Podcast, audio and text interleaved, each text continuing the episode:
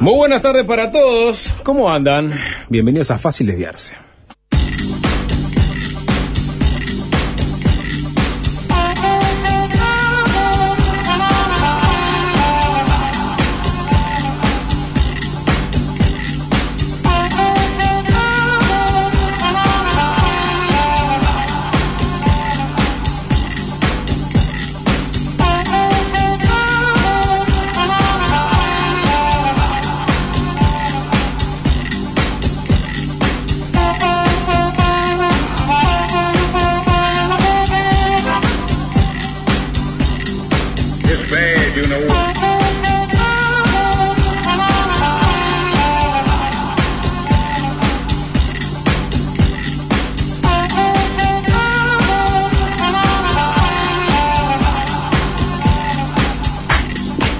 Nico, ¿cómo andamos? Hola, querido Sapo, ¿cómo estás?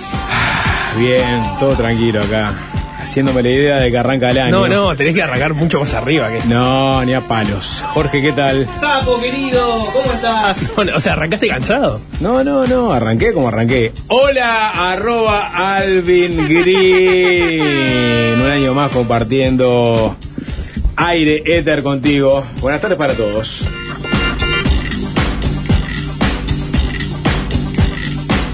Incluso me estoy, digamos, ablandando un poquito al aire, ¿no? Nico, porque estuvo, digamos, brillando en la televisión todo el verano, ¿no? Mm, Primero, brillando porque tengo la piel grasa, ¿no? Sí. Por eso brillo. O por el orzuelo, eh, otra vez. Tengo, orzuelo. tengo un gran orzuelo, un Es gran orzuelo. Impresionante, ¿eh? Pero, pero no, no, yo estuve, de- la semana pasada no estuve trabajando. Con verdad. lo cual estoy muy flojo de papeles. También. Lo voy a, lo voy a blanquear ahora. Jorge estuvo haciendo suplencias a lo largo de todo, todo enero, así que también está totalmente empapado de la agenda informativa. Lo único que hice fue quedarme en mi casa mirando la pared y esperando a que arranque fácil desviarse. Y alguien- siempre la consola de cartón en su casa, ¿no? Este, eh, y, y La practicaba- real. No, pero alguien viene. Sí, viene, pero no, tuve- no tuvo que operarla a, a nadie. Pero tuvieron que armar, ir armando los, los programas, ¿no? O sea, trabajó más que otros veranos, me da la impresión. No, ¿No? que no lo escuché la gerencia, pero no. Ah, Pro- bueno. programé y edité alguna cosita, pero más que nada estaba a cargo de la programación. O sea, yo eh, eh, habitualmente armo, armaba los contenidos de verano, este año no armé nada. no, eh, eh, me encargué yo, Ahí está. pero fueron algunas cosas. Otros programas dejaron todo armado. Menos, menos la mesa es fácil, todos Mirá. dejaron tal día en tal orden. Ah, mirá, Nico. Está- no, no, a, a mí me dijeron que iban chill este verano y, Y yo me, lo tomé, me lo respondí, tomé muy a yo pecho. no estoy pasando factura, eh, fue Ah. lo único que tuve que hacer, así Bien. que tranqui. ¿Es chill la palabra del verano? No sé si es chill la palabra. No creo, me suena vieja. O sea, el hecho que yo la pronuncie me parece que ya es vieja. Pues la cajaste bónico es que te- ya, ya, digamos, este, traspasó. Porque yo la incorporé este verano, no quiere decir que sea la palabra del verano. Chill. Yo lo usaba en el 94, después Oh, bueno. quedó- cayó en desuso, ¿no? Y volvió ahora este verano. Sí, si bueno, qué quieren- lindo pará, qué lindo reencontrarnos con la gente, con la audiencia. ¿Cómo quién? Obviamente muchas manifestaciones. ¿Con qué oyente de- esperabas encontrarte? Y con Por el oyente- ejemplo? con el oyente que tímidamente cuando uno ingresaba al agua se cruzaba y decía, arrancamos mañana, ¿no? ¿Te decían eso? Sí, sí. Te- que te- pero te, te pegaban en el agua. Con el chapoteito, ¿viste?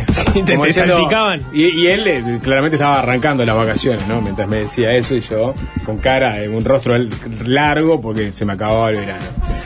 Todavía estás un poco en mood verano, ¿no? No estás 100% en modo laboral, No, política dura, Bueno, etcétera. vamos a, vamos a tratar de jugar a eso, o sea, a ver cuán informados, cuán empapados estuvimos sobre No. la agenda, la coyuntura nacional y quizás internacional también eh, en esta primera quincena. Estamos en YouTube en este momento, como diría Ranchero, estamos en vivo en YouTube, ¿o no?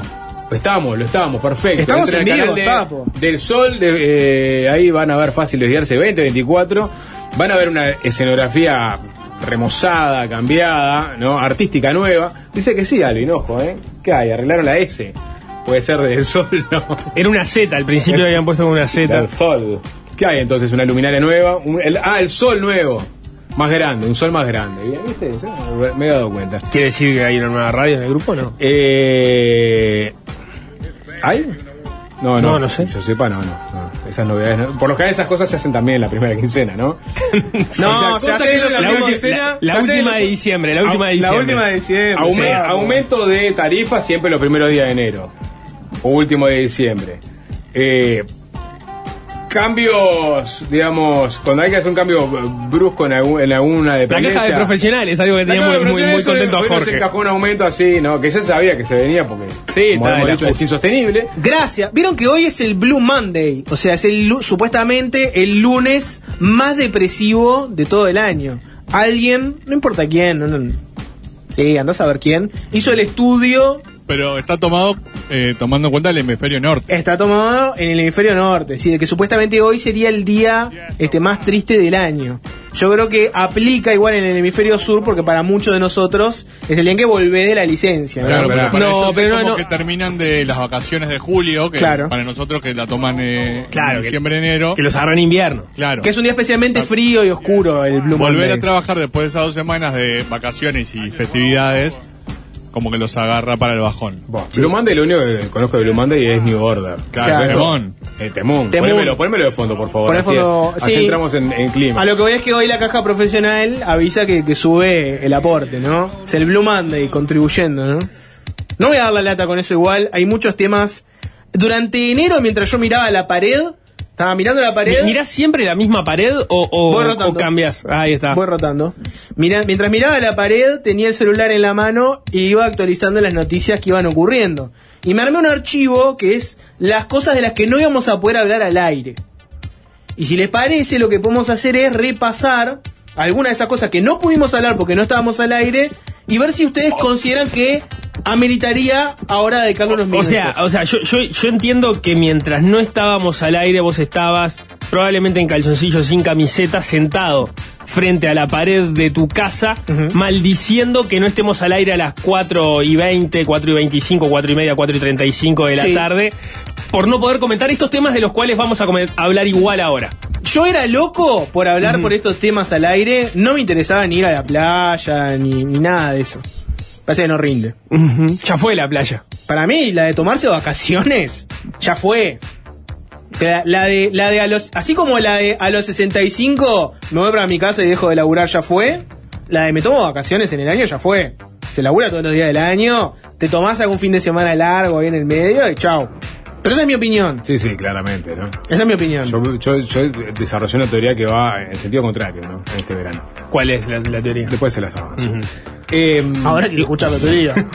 avancemos, Jorge, en lo que sucedió este año. Eh, voy tirando titulares Sí, sí, sí. y ustedes me dicen en algún momento, me quiero detener en esto. O no, y capaz que los agotamos. Yo hice una, digamos, Monday. una, una, una inmersión absolutamente superficial de la coyuntura nacional en esta quincena. Quiero que lo sepan desde ya. Twitter fue mi medio de información, es decir, leí algún comentario de alguien sobre un tema que estaba sucediendo Y ya para vos era... me estaba informando.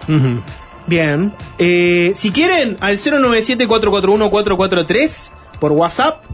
Y después en los comentarios del chat de YouTube pongan, para ustedes, en esta, en esta última semana de diciembre y primera dos de iniciales de enero, ¿cuál fue la noticia más importante? ¿Le llegó alguna noticia? ¿Le dieron bola a algún titular? Por ejemplo, pasó esto. ¿Saben que pasó esto? Yo creo que para el año que viene, tiene una idea, anótenla. Los oyentes deberían informarnos a nosotros el primer día que se retoma la programación. Compro. O sea que Acá, eh, teléfono y que nos digan pasó esto y que nos cuenten a nosotros la noticia así nosotros sin ninguna culpa ya sabemos que no tenemos que llegar enterados de nada porque nos van a informar a nosotros. Una vez. No se chequea. ¿no? ¿Eh? Un oyente te dice que pasó algo y es palabra santa. No se chequea. Como cuando lo decimos nosotros, Jorge. Lo leí, lo leí en Facebook. Lo leí en Facebook. Lo leí en Facebook. Fuente, me lo sirve, leí en me Facebook. sirve, sí. Y que aclare, fuente, lo leí en Facebook. Tengo que decir igual que hay una, hay, pude percibir levemente, en la ruta ni que hablar, ya vi eh, cartelería vinculada, pero también en algún comentario, en algún cruce con algún protagonista, que ya hay aroma campaña. Sí, hay a- aroma campaña desde el 2 de marzo de 2020. Está bien, perfecto, es verdad. Un caceroleo a los 15 días, no sé si te acordás, Sapo. Vi- Estábamos en pandemia. Vos decís que eso fue la primera, el primer acto de campaña de Frente Amplio. Eh, ¿Vieron la, la cartelería No fue, de, la- no fue el Frente Amplio, fue el Pichenete. de la ruta? Pero tiene el mismo presidente. A ver. bueno, ¿quién la quita? Cambia el presidente, no cambian las organizaciones. Vi el doble tic de Álvaro Delgado en la ruta. Si lo vieron tic. Sí. Sí, sí. Álvaro Delgado Escuché- te clavó el visto. Bueno, eh, ahí va, escuché es- ese tipo de devolución. Sí. Sí, también. claro. Vi, bueno, la omnipresencia de Andrés Ojeda también, ¿no? Y, y un Tabaré Viera en alguna foto con un crucero de fondo, como diciendo, ¿no? Eh, gestión, hechos no palabras. ¿Crucero de fondo? ¿En serio? Sí. Hay, eh, Una nota de país, en realidad. Ah, bueno, pero, pero no publicidad. No, no, no, no, pero perfectamente podría. Yo, si fuera el asesor de imagen de Tabaré Viera, ¿Pero por qué le le pondrías diría un que siempre crucero? fue un crucero de fondo. Porque el crucero de fondo significa abundancia de turismo, Nico. Un- no, Y abundancia un de turismo país, un país a velocidad crucero. No, esa es tu, tu, tu intrincada este, forma de ver las cosas. Sí, es un país a velocidad crucero. Es un país Ojo, no está mal, no está mal. que dejan plata. ¿Eh? ¿Y quién es, en- quién es el desencargado de atraer a esos turistas? El ministro de Turismo. ¿Quién es el ministro de Turismo? Ah, pero no, no, no, Tabaré no, Viera. no ha sido como un periodo que vos digas, pa, el turismo. Poneme el cruce- la música del crucero de Eh, amor, eh, por favor, Alvin. Este, No pasó No. nada con el turismo. No, en no estos, es- en no. estos cinco años en general y este año en particular. Yo vi a Tabaré Viera con un crucero de fondo. Y yo me quedé con esa imagen. Está. Lo que te digo es no pasó nada con el turismo en cinco años y menos en este año en concreto. Pero bueno, está, son detalles. Lo que pasó con una pandemia, tuvimos que cerrar fronteras. Fue, Y- y- fue el peor que perdón, para el y turismo. qué- ¿Cuál fue el highlight de la pandemia? El Greg Mortimer. Cosa que pasó con Talvi, no con Tabaré Viera, ¿no? Bueno, pero está, ahí estaba otra vez el turismo este, dándonos El Greg. proyección internacional. Estoy comprando, estoy comprando el eslogan de campaña Un país a velocidad crucero. Ah, está ¿No? bien, está Sí. bien. Crecimiento Es- de velocidad crucero, eh, 2%. Es mucho mejor que ir a- del freno al impulso, ¿no? ¿Qué es esa dicotomía de ir pa- un poquito para adelante y un poquito para atrás? Vamos a velocidad crucero. Mejor. Vamos a ir haciendo las reformas que tengamos que hacer lento, lento, lento, ahí al filo, al filo, pero las vamos a ir haciendo. Ah, esta la música. El la país que sueñan, con- que soñás para tus hijos, pero para tus nietos, porque vamos a llegar un poquito más tarde, pero vamos a llegar. Ellos van a querer otra cosa, pero van a tener lo que sus padres Exacto. añoraban. Exacto. Eh, vamos al punteo, Jorge. Fin de diciembre y principio de esta enero. música de fondo, porque Le tiro titulares. la campaña bien. Le tiro titulares y ustedes me dicen en algún momento, quiero opinar de esto o no, y seguimos. Vale Eh, decir, no sé de qué estás hablando. Sí, vale decir no sé de qué estás hablando. Eh, el fiscal de corte enfermo, queda otra persona en fiscalía y nadie se pone de acuerdo para poner un fiscal nuevo. Bueno, Bueno, ¿sabes, la pero- pelota está- ¿sabes qué? La pelota está en la, en la cancha de frente a mí en este momento, sobre ese tema. ¿Estuviste haciendo averiguaciones? Me, me- me- No, no estoy haciendo averiguaciones, pero eh, como ministro del Interior y ahora como senador, Ah, Heber. Ha propuesto a Mónica Ferrero como fiscal de corte de consenso. Eh, eh, eso, eso fue una modificación que se hizo para definir cómo iba a ser la subrogación del fiscal en caso de que el fiscal de corte, eh, subrogante en este caso, que era Juan Gómez precisamente tras la salida de Jorge Díaz, no estuviera en el cargo, algo que no, que no, no había ocurrido. Exacto. Bueno, es el fiscal penal de Montevideo más antiguo, que es Mónica Ferrero en este caso, casualmente, como vos decís, alguien que tiene una muy buena, con quien Heber cuenta una, con una muy buena opinión y ya la ha destacado varias veces, ¿no? Fiscal de crimen organizado. Y eso capaz que lo podemos trasladar al resto del Partido Nacional, ¿o Bueno. no?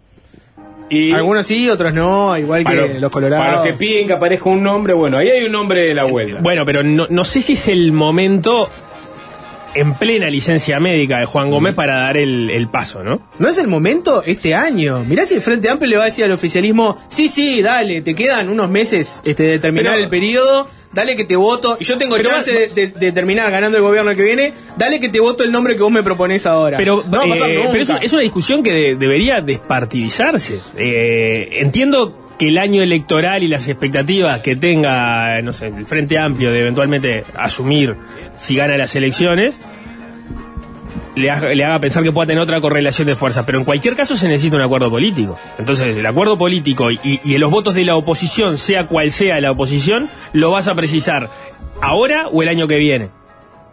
Y por lo tanto no hay ninguna este, razón de peso para que eso se dé el otro año y no, y no este. Lo que importa es ponerse de acuerdo en torno a un nombre, que es lo que no ha ocurrido básicamente desde que se fue Díaz. no, no- perdimos este, la, la- la- la cintura retórica, por lo visto. No, no, no, no, Eh, no. Tirás, tirás un tema y, y podemos eh, opinar algo. Sí, Siga, Jorge. Sigo. Eh, no tienen que opinar de todos. Eh, hola, asesinatos a fines de diciembre. Esa- eh, vos para pegarle al gobierno, Jorge, una- eso, eso de diciembre. Muere más de un uruguayo por día, Jorge. El gobierno no hace nada. Fines de diciembre, yo les estoy leyendo. Eh, Mides versus trabajadores, pasar de 6 a 8 horas o no pasar. Eh, Opina Nico. eh, no, opinar o, o- o informar, porque me parece Es que un no, informar, ¿Eh? el titular. Ah, Es un titular un, po- un poco tendencioso. A tu, a tu juicio, Nicolás. No, lo que ocurre es, lo- los trabajadores. titular en, era en realidad es un tema saldado, ¿no? Eh, desde el punto de vista del gobierno es un tema saldado. En la rendición de cuentas se in- incluyó un artículo por el cual se incorporaban funcionarios que estaban eh, contratados en el MIDES o con arrendamiento de servicios y se los integraba a la planilla como funcionarios de- del MIDES. Lo que ocurre es que hay muchos de esos funcionarios, creo que son unos 370, que están en régimen de seis horas, pero el Estatuto del Funcionario Público establece que eh, pueden ser incorporados a trabajar en régimen de ocho horas. Hay excepciones, ha habido excepciones, en, en- en- incluso en este gobierno, de funcionarios que se los incorpora de esta manera y se los incorpora por seis horas en lugar de ocho, pero no es la posición del Ministerio de Desarrollo Social, no es la posición del, del, del ministro Martín Lema, y eso es lo que tiene en conflicto a los trabajadores, que en realidad la discusión ya está saldada porque la decisión ya está tomada. Se les dio la opción a los trabajadores de o siguen con sus contratos, eventualmente a término, y eso también implica la incertidumbre o la discusión de si se les renueva o no se les renueva. Pero en esos casos que tienen, trabajan en régimen de seis horas diarias, bueno, tienen que pasar a trabajar ocho horas por el mismo dinero, ¿no? Este, por, por el mismo valor, eh, o sea, por el mismo salario mensual. Y eventualmente pueden no aceptar la, la opción y quedar en el régimen en que están ahora. Ese es el, digamos, el, El panorama. el panorama genérico. Después las opiniones. Bien vengan, informado, Vengan ustedes, vengan ustedes. Bien, listo. Eh, motín en el Concar, hay fallecidos y quemados. Bueno, una tragedia, ¿no? Se fueron sumando. Este, ahora Es son seis los, los- los fallecidos. La, la historia es horripilante, absolutamente. Eh, obviamente retrotrae a, A que Rocha. en Rocha hace ya una década. Eh, y bueno, y el, el problema endémico de la situación de las cárceles y, y de las cosas que muchas veces no nos enteramos que suceden en las cárceles, salvo que se dan es- este tipo de, de noticias que ex- exceden este, por, por completo la imaginación de, de la gente, ¿no? La forma en que hicieron lo que hicieron lo- los otros reclusos, ¿no? Este, ¿no? Una bombita, este, en fin, hicieron una, una- una serie de eh, elementos eh, que eran de fácil ignición, que lograron introducirlos, quemar a la gente, a- adrede obviamente, y está, bueno, habló el, el comisionado para el sistema carcelario, Juan Petit, una vez más diciendo que el Estado falló, fa- falló como ha fallado en otras oportunidades. Vieron que estaban más informados de lo que, de lo que pensábamos. Eh, Steamboat Willie entra al dominio público. No sé qué es. ¿Sapo? Bueno, ¿no sabes quién es Steamboat Willie? No. ¿No sabes quién Ah, pará, es Mickey. es? Bien. Sí, está, está, está. Nico. El ratón Mickey, pero con otro nombre y Sí. con su aparición este primigenia, entró al dominio público. Y la gente ya lo puso este, a hacer determinadas cosas. con- ahora que no tiene copyright, básicamente puedes agarrar al ratón Mickey y hacer lo que quieras con él. Sí, ¿qué harías con el ratón Mickey? Todos los memes que aparecieron con el ratón Mickey, Sapo, fueron excelentes. Por ejemplo, a Steamboat Willie lo pusieron manejando el submarino ese que implosionó este, en el océano. Lo han puesto en los aviones que estrellaron contra las Torres Gemelas. Es gracioso hecho- por- en esos casos porque han muerto gente. es gracioso porque pones a una persona, a una figura querida, ¿no? Por los niños en situaciones nefastas, ¿no? Es como la contraposición. Cuando vos agarrás algo que no debería estar ahí, o cosas que no deberían pasar, la gente se ríe. Tipo, un tipo caminando por la calle, se cae, risas. Gracias, Jorge, por explicarme el humor. Pero una, no, una cosa es te cuento. Una cosa es la pelota de fútbol americano en la ingle, como El balón en la ingle es el balón en la ingle. En los Simpsons en su momento, de ganándole eh, al, co- a un- al corto de Barney, puede ser. La película de Barney Sí. es muy buena, pero el balón en la ingle es el balón en la ingle. Exacto. ¿Te recuerdas ese capítulo, Nico? No. ¿No? Espectacular. Podemos hablar de alca- alcoholismo también. No. Con Barney como disparador, no. El, el- el alcoholismo de Barney era, era excelente. Sí. Eh, más, más, más información. Acosta y Lara propone bajar la cantidad de ministerios. Bueno. ¿Amerita un comentario? Puede alguien- no ameritarlo. a- Alguien tenía que a- a subirse a la bola Miley. Lo hizo Costa de Lara primero. Bien. Bien hecho. Bien por Acosta y Lara. Paisandú arrancó el año con una golpiza. Pará, ¿querés hablar sobre el. No, estaba si hay pensando, mini- mini- estaba, hablamos estaba sobre pensando quién tiene el vino de Acosta y Lara. Juanchi. Juanchi, Juanchi no se está, digo, porque, eh, eh, Juanchi no está, ¿no? Se dieron cuenta, Juanchi no está. El, el lunes que viene lo tenemos. Este, así, eh, al firme, al éter. Más noticias. Pará, eh, pará, pará, pará, porque ya discutimos sobre si sobraban ministerios. ¿Se acuerdan que hicimos un arranque incluso que está colgado en. Sí. Es eh, fácil desviarse en la web del sol. Sí. Propuse bajar la mayoría o convertirlos Mm. en secretarías de otros este, y sacarles el rango ministerial. No, sí, Nico y yo, No. Exacto. que propusimos más ministerios. Sí. No sé si más ministerios, pero que la discusión sustancial no pasa por ahí. Más institucionalidad. Se estrena en Netflix La Sociedad de la Nieve y causa furor. Bueno, fue el comentario del verano, ¿no? Mucha gente en YouTube comenta que esa fue como la, la noticia. Fue la noticia Gran del verano. película. Sí, sí. Gran película, ni que hablar, gran película. Eh, Me encantó La Sociedad de la Nieve. ¿Qué más podemos decir aparte de gran película? Ah, ¿No te parece una buena crítica? Gran No, película. Bueno, pero digo. Eh, eh, estuvieron to- to- los, Eh, ¿querés- offsprings, querés los offsprings de, eh, digamos, su estreno, que son las polémicas políticas, por ejemplo. ¿Querés entrar en el ¿Vos episodio Vergara? Vergara? Eh, no, no estaba. No lo estaba. entrevistaron en una gran entrevista que hicieron Leonardo Abarcon y Paula Escorza. ¿Y qué pero yo no estaba. Uno, yo vi la nota. No, uno, uno, uno de, las- de los titulares que tenía, porque trasciende un poco ese tema. El titular es Los tweets bizarros de Vergara. Sociedad de la Nieve, ajedrez de barrio y revolución cubana. Porque vieron que Eh. Vergara arrancó enero con una serie de tweets a cual más confuso y malinterpretable que el anterior. Sí, Hubo de varios. hecho, por, por este pidió. No sé si pidió disculpas, pero. Dijo que hubo un error de sintaxis o algo así, ¿no? eh, sí, Pidió disculpas, dijo que, dijo, que, dijo que como estaba escrito se daba malinterpretación. Igual no estamos explicando nada. La- No, no eh, ¿Todos saben de qué estamos hablando? Sí, todos saben. No, no, nadie sabe. Saben sí que existe la Sociedad de la Nieve. Sí. que se estrenó el 4 de enero en Netflix, que fue furor a nivel global. Que es mejor verla en cine. Que. Que igual, ¿cómo se llama? Anatomía de una. Anatomía de una caída. que- Anatomía que va a con Anatomía de una caída. En los Oscars. Sí, Tiro ya acá. lo sabemos. La tiro. No sé. Digo porque. Como para la pitonizas. Está perdiendo todo. sea, ojo la- estás diciendo que va a estar nominada a los Oscars. Sí. Porque todavía eso no pasó. Va a estar nominada a los Oscars. Bien. Y pero Anatomía de una caída viene con un fuerte lobby. Eh, sobre todo de la crítica especializada. Vamos, no con, vamos con el tuit de Vergara que dice: La epopeya de los Andes fue protagonizada por chiquilines de los sectores más ricos de la sociedad. Muchachos de élite, sin vuelta ni matices. Sin embargo, todos estamos orgullosos de que sean uruguayos. Es una historia que siempre me emocionó, entre otras cosas por sus visos de heroísmo. Puede que en el Uruguay haya recelos de clase y también conciencia de la diferencia de clase, pero no hay ni debe haber odio ni grieta. Para mí no es poca la diferencia y hace a las particularidades de esta sociedad que hemos construido. Último momento, Anatomía de una caída no va a estar en los Oscars porque la Academia Francesa eligió otra película. ¿En serio, Sapo? Ay, Sapo, sos impresionante. Pero es Ah, espectacular. Así se arranca un año. Espectacular. Bien.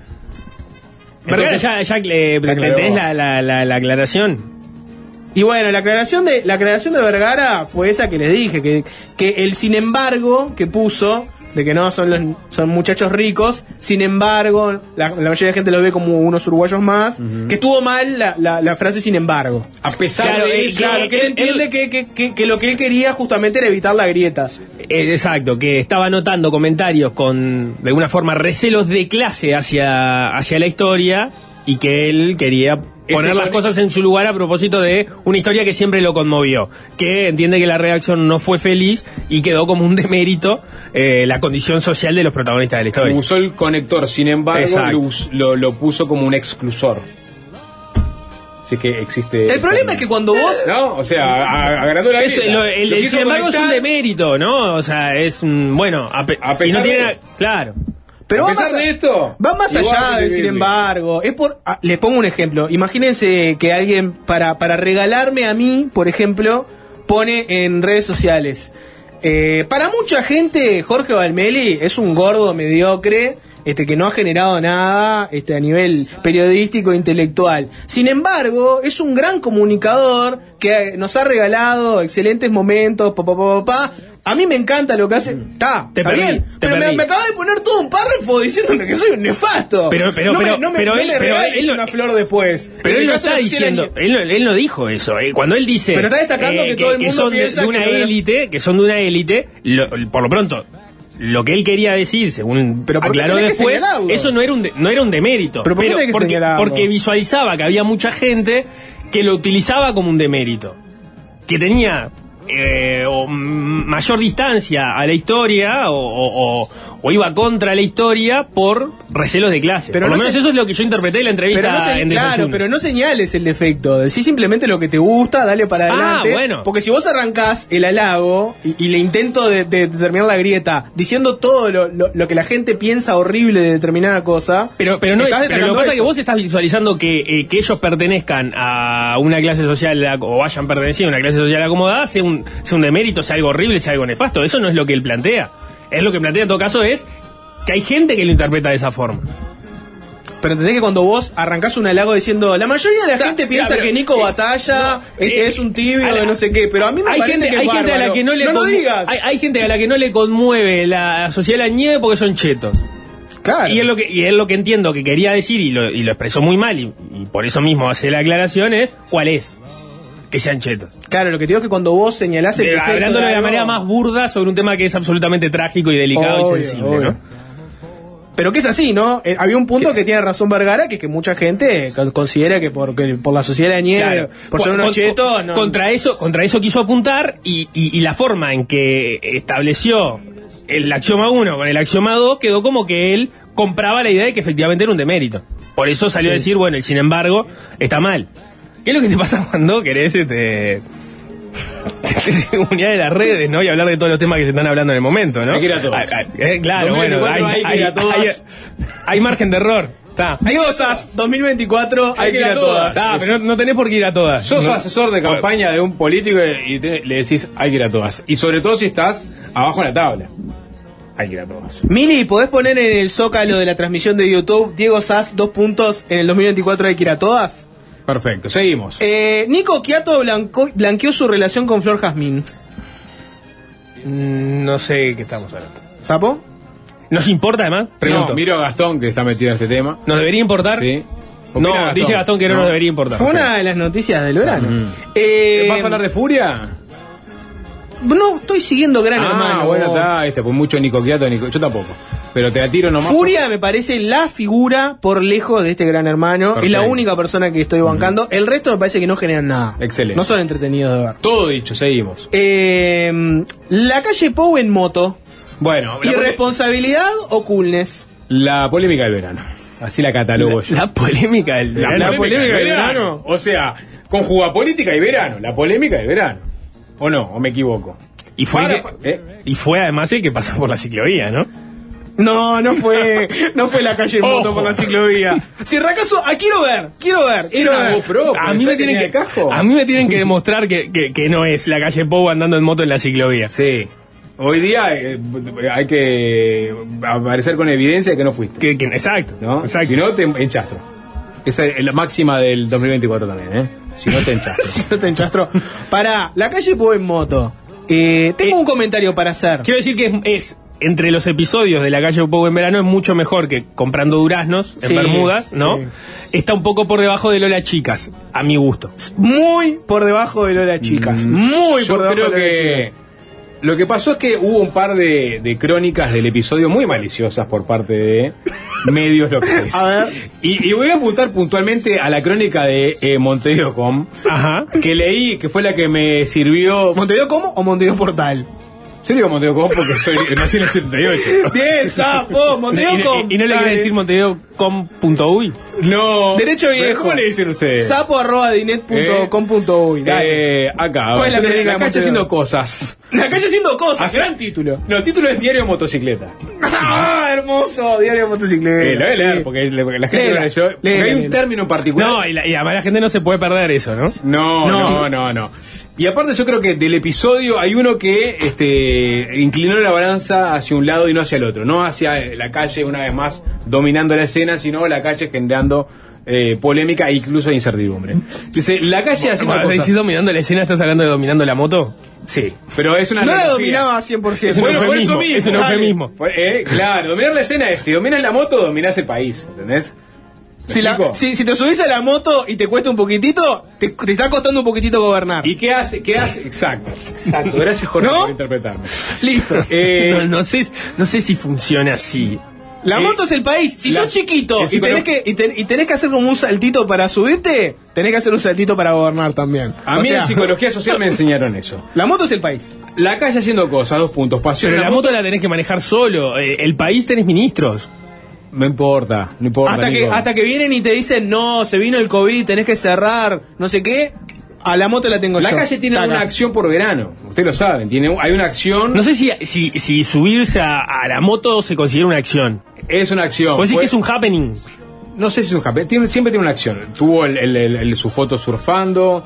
Tuvo eh, Hola Chicas, ¿cómo se llama? Hola Chicas. Hola, chicas. Tuvo aquel, aquel episodio de la, de la verdulería, también se acuerdan que se sacaron fotos ahí en una No sé si es un episodio, es, es, es alguien que, que lo filma. Eh, O vos decís que eso está armado. la malicia del titulador de Montevideo Sí. con- Va- vamos a eso. La calle haciendo cosas, dos puntos. Paseó en una moto que le bellaqueó entre las piernas. Ay, bellaqueó. Le- bellaqueó. Y entonces usando la analogía de. Porque el blanco, al, al blanco cuando un caballo le bellaquea, lo controla, ¿no? Y que. Está bien, y- pero eh, ¿lo quisieron cuidar o no? Bueno, esta es la pregunta, le bellaqueó, porque es verdad que la moto le bellaquea y, y Una cosa, no, y que te, La- bellaquea es el, el caballo que, que, que eventualmente se, re- este, se revira. Sí, se revira y, Ta. y- y se, mueve, se mueve y eso puede de- decantar en que, que el, digamos, el jinete caiga. No, ¿no? le, no le Claro, pero la, bellaqueó. la- la- la moto no tiene vida propia, ¿no? Pero dice una moto que le bellaqueó entre las piernas, ¿no? O sea, hay hasta poesía en este título. ¿no? Ay, ay, ay, poesía. Le bellaque- eh, bueno, es- eh, pa, pa, pa, pa, pa, eh, el, el vehículo elegido resultó llamativo por su gran tamaño y cilindrada. Traducción, traducción, la estatura y, el de- del vehículo y del conductor no macheaban. Me, Dicho- me- me parece mucho que le estén pidiendo rueditas a la moto presidencial. De hecho, el tamaño del vehículo estuvo cerca de jugar una mala pasada al presidente, tal como se aprecia en las imágenes mientras la calle se abrochaba el casco y se apoyaba en puntas de pie en el pavimento. En puta. Ah, no, es un ya- Es un. No habló, porque- pará, no habló de la estética del casco, por otra parte, ¿no? Le perdonó la del casco. Le Pero- perdonó la del casco de la Wehrmacht, le- le- se lo perdonó. Porque dejó ya- pasar. Ya, el, el- el cronista utilizó el, el término bellaqueo, ¿no? Pero ahora arriesga. Bueno, no se repite, ¿no? Este, el, el adjetivo hay que tratar de, ¿no? El manual, el manual de periodismo te dice, bueno, trata de este, utilizar eh, una- un lenguaje más florido, ¿no? Dice, la moto, todavía inmóvil, zozobró entre sus piernas Soso, bro. y requirió una rápida reacción del piloto, quien la equilibró de inmediato. Entonces, ¿qué podemos decir? ¿Jugó a favor o en contra el periodista cuando hizo esta crónica? Le zozobró entre las piernas la, la moto, le bellaqueó las piernas, y sin embargo el presidente... Pero inmóvil, dice todavía inmóvil. O sea, primero en punta de pie. en puta de pie. Eh, banco, esta, banco esta crónica, siento que hoy en día es difícil hacer determinadas notas a partir de un, único tweet o un único video. Todos vemos que les cuesta a los portales ver que un tweet o un videíto viral o algo la pegó, tengo que hacer algo con esto. tres párrafos. ¿Cómo conseguís tres párrafos? ¿Cómo remo tres párrafos de esto? Esta es una gran remada, que es ponerle poesía a la descripción de lo que se está Eh, viendo. E incertidumbre, ¿no? E Porque incertidumbre. hubo, hubo suspenso.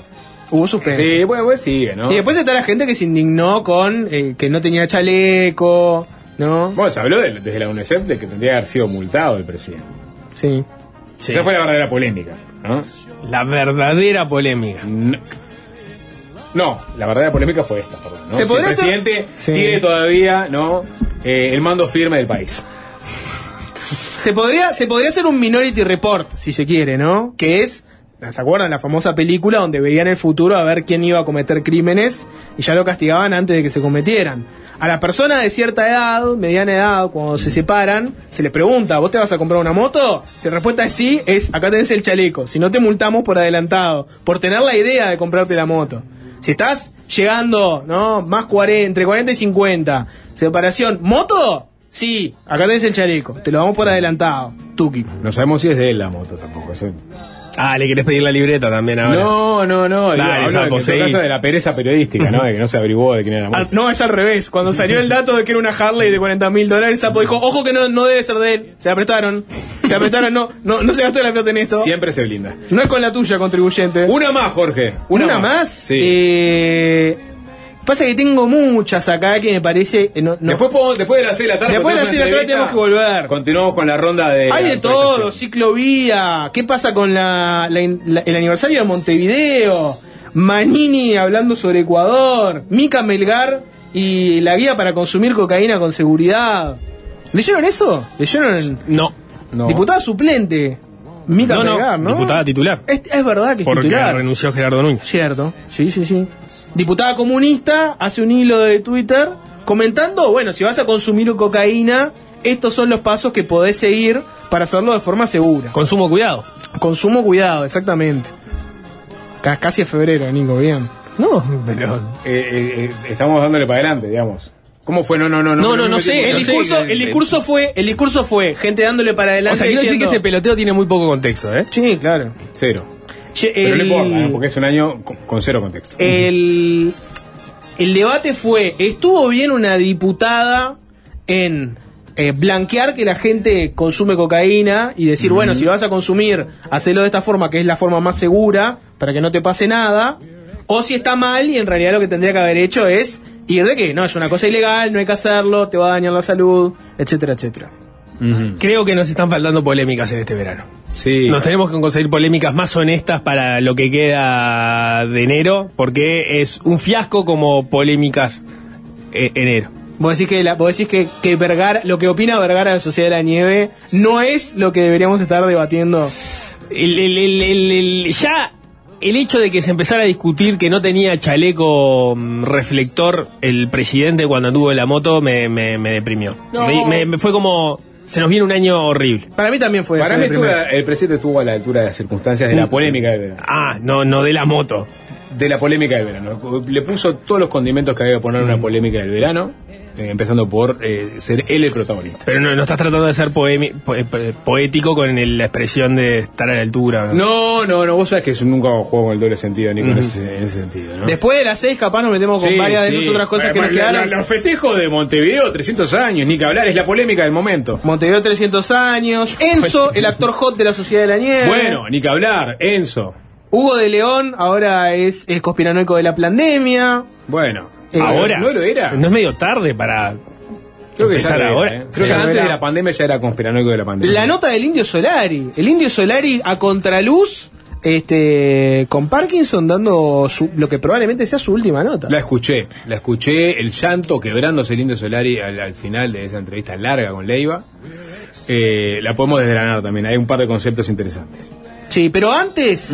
Sapo, ¿te molestaría contarle a la audiencia cuál es la entrevista de hoy? Un día tranqui, modo verano. Sí, vamos a vamos a meternos ya en el primer día con la campaña electoral.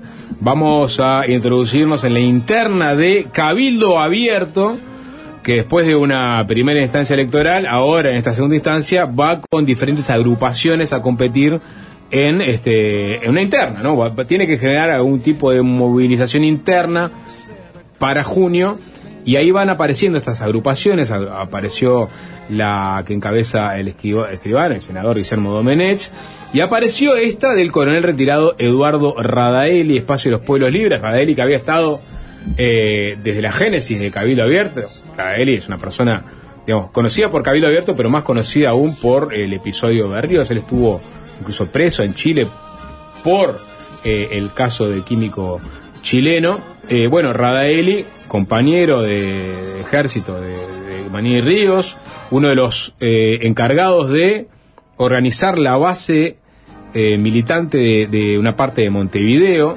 Y ahora, bueno, aparece con una agrupación Nobel y vamos a conversar sobre las diferencias que eventualmente puede tener con los otros representantes, los otros militantes de Cabildo Abierto. Va a venir él junto con un militante de este espacio que es Pablo Gali.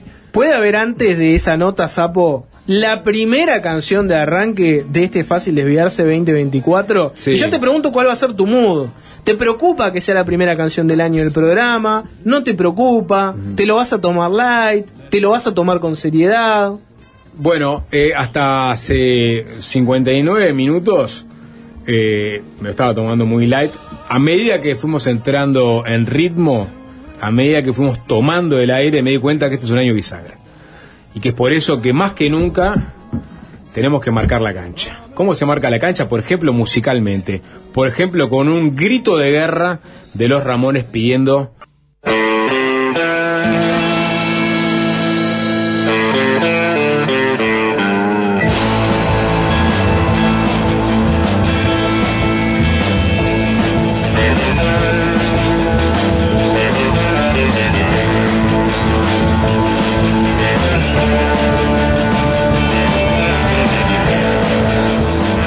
a pasar en la interna de Cabildo Abierto en este ciclo electoral?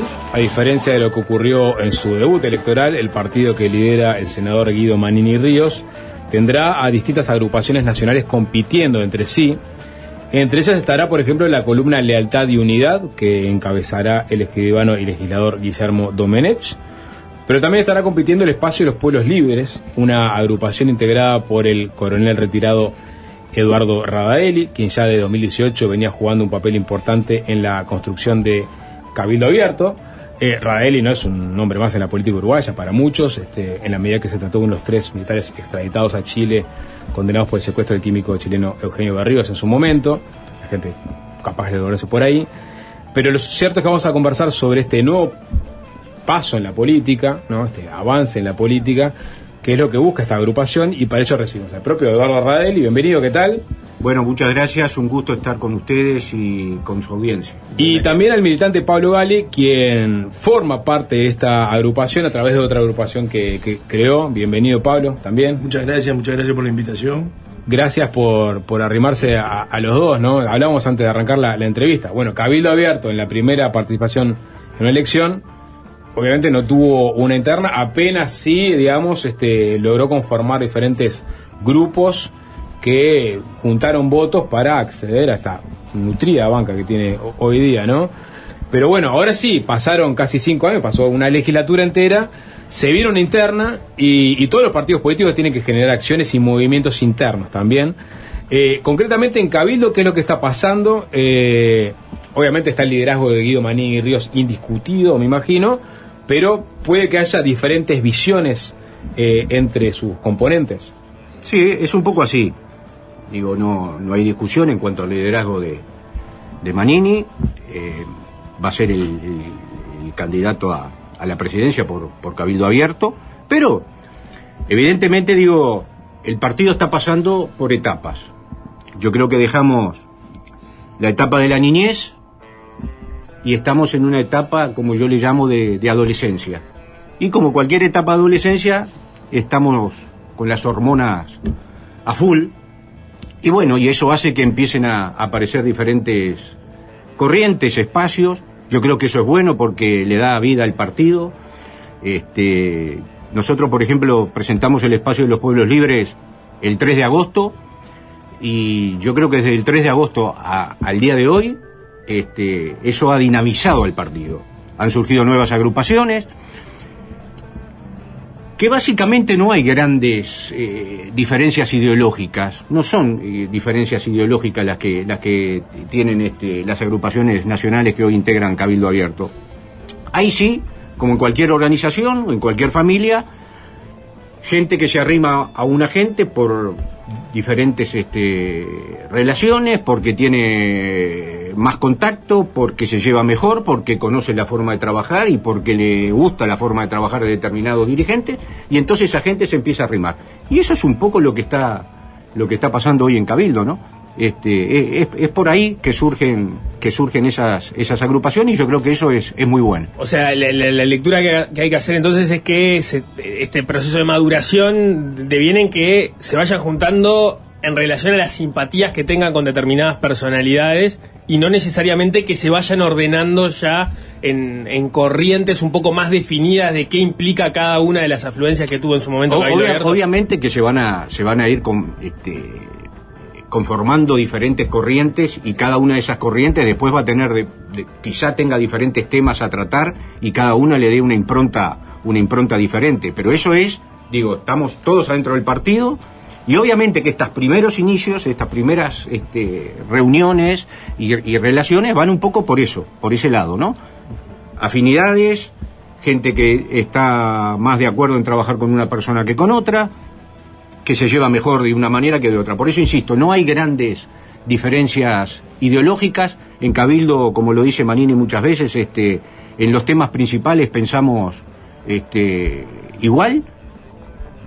Después, si bajamos un poco a, a, lo táctico y bajamos un poco a la tierra, de repente hay matices en algunos de los temas, pero en lo grande pensamos pensamos de la misma Ah, Así se nos pincha la interna de Cabildo Abierto. porque La gente quiere escuchar justamente esos Eh, matices, yo, no, esas yo- yo- diferencias. bueno, yo digo que yo digo que la pimienta hay que ponerla. Claro, la pimienta hay que ponerla. Por ahora parece que salvo algún matiz táctico, están todos y bueno, alineados. y bueno. Bueno, pero capaz entonces, una- falta una- tiempo, falta capaz tiempo. una de, aquí, diferencia- de aquí a junio eh, eh, tenemos tiempo todavía para echarle más pimienta y más condimento a las cosas. Capaz una, una diferencia, o por lo menos para hablar de, de similitudes, hasta dónde se va. Uno piensa en Cabildo, la figura de Manini es la figura que uno asocia rápidamente, ¿no?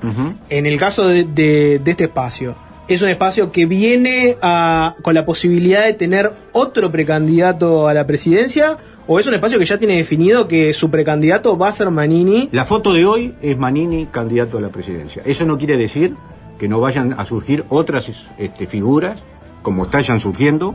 Este, nosotros dentro del espacio ¿Está la posibilidad de que haya otro? Eh, a ver, la posibilidad eh, eh, está en todos lados y, y puede ser eh, este, cualquier posibilidad. Pero su candidato es Manini. No, es Manini. Hoy es Manini. La foto Pero de hoy, hoy, es Manini o es Manini, que no es lo mismo. hoy es Manini. Hoy es Manini. Hoy es Manini. Porque, pero las elecciones son hoy. Son en Ya, bueno, junio. las elecciones son el 30 de que- junio, Capaz que en bueno. abril, capaz que en abril no es Manini. Podría No, pasar bueno, eso. yo, a ver, yo digo, la foto de hoy, quiero pensar que se transmite, se traslada hasta el 30 de junio. Después pueden pasar muchas cosas, como pueden pasar muchas cosas en cualquier partido. La foto de hoy, el candidato único a la presidencia por Cabildo Abierto es Manini. Pablo Gali hace gestos, pero no habla de este. No, el candidato no. es Manini. El candidato por ahora es Manini. Por ahora es Manini. Hoy por ahora. Ahí tenemos un picante, quizás, ¿no? Otra, otra diferencia que se habla mucho, estoy yendo al, al, digamos, al, al- a lo más llano, ¿no? No, no, no metiéndome 100% en la interna, ¿no? Pero mucha gente tiene como la diferenciación en cabildo de eh, militares y civiles, ¿no? De aquellos que tenían una carrera militar Mm. o que son parte de la familia militar, porque a veces hay personas en cabildo Sí. que no son militares ellos mismos, pero tienen familiares, y después hay personas que son 100% este, del ámbito civil, que tienen otra trayectoria. De hecho, en algún momento se habló incluso de determinados conflictos que había entre lo- los dos grupos de, bueno, los civiles entendiendo que la gente que venía del ámbito militar eran los que habían tenido preponderantemente más cargos, más lugares de responsabilidad, de liderazgo. ¿Este espacio dónde se plantea ahí? Este espacio se plantea donde se planteó siempre Cabildo Abierto. Hay espacio y lugar para todos. Este, no hay ninguna diferencia adentro del partido ni adentro de este espacio con militares y, y los que no son militares. Si vamos al tema de los votos, a Cabildo lo votaron 270.000 personas, no podemos decir que esas 270.000 personas sean todos militares, ni todos de la familia militar. Es más, yo diría que hay muchos más que no son de la familia militar que los que son de la, de la familia militar.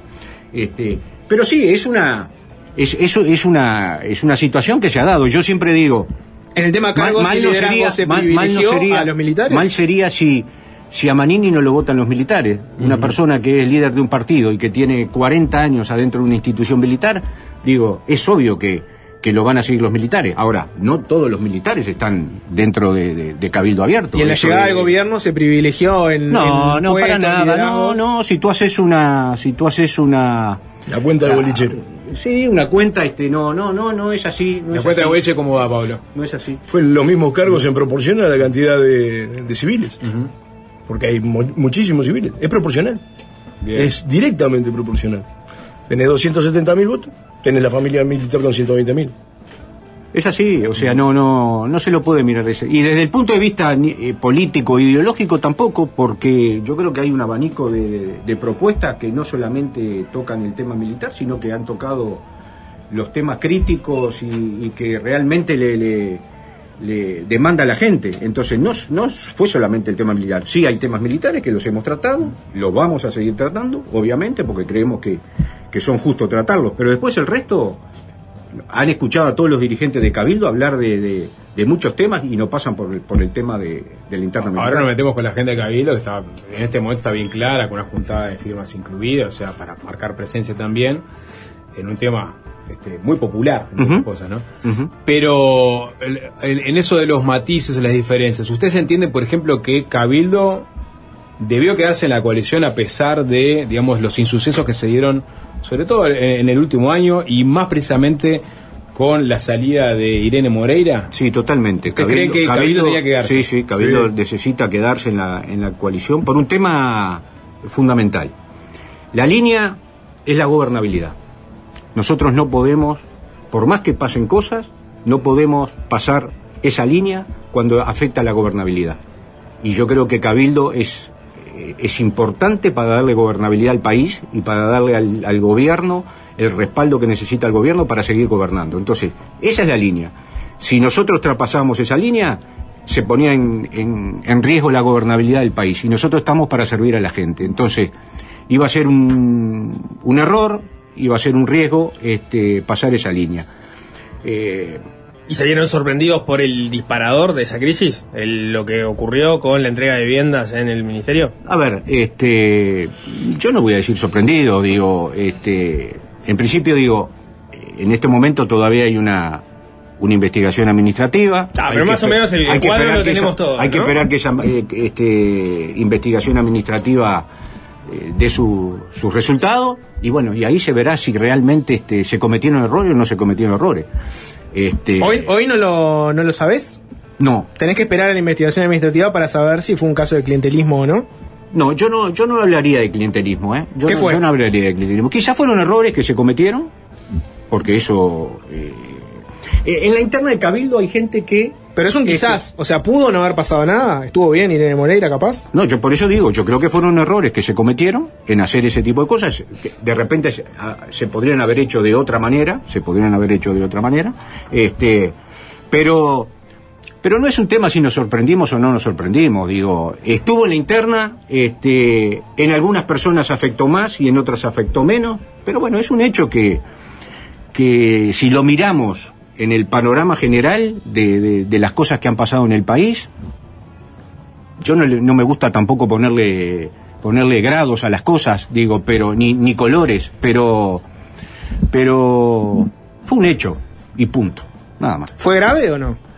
Yo no diría grave, porque el tema grave habría que habría que ya darle ese ese gradualismo que yo no le quiero dar. El presidente Eh, fue grave al punto que pidió la remoción. bueno, pero esas son, está bien, está, pero esas fueron cosas que, este, que fueron en ese momento, que sucedieron en ese momento, estamos hablando, contextualizando ahora con, con lo que pasó ahora. Pasa el tiempo, y ustedes saben bien que en política el tiempo también es un, es un buen moderador. Y bueno, hoy estamos en, estamos en esto. Eh, buscando también los matices, eventualmente, le pregunto a, Pablo, ¿no? Eh, Tú, como viste el accionar legislativo de Cabildo Abierto, ¿crees que se pudo haber hecho énfasis en algunos temas de una forma este, más punzante?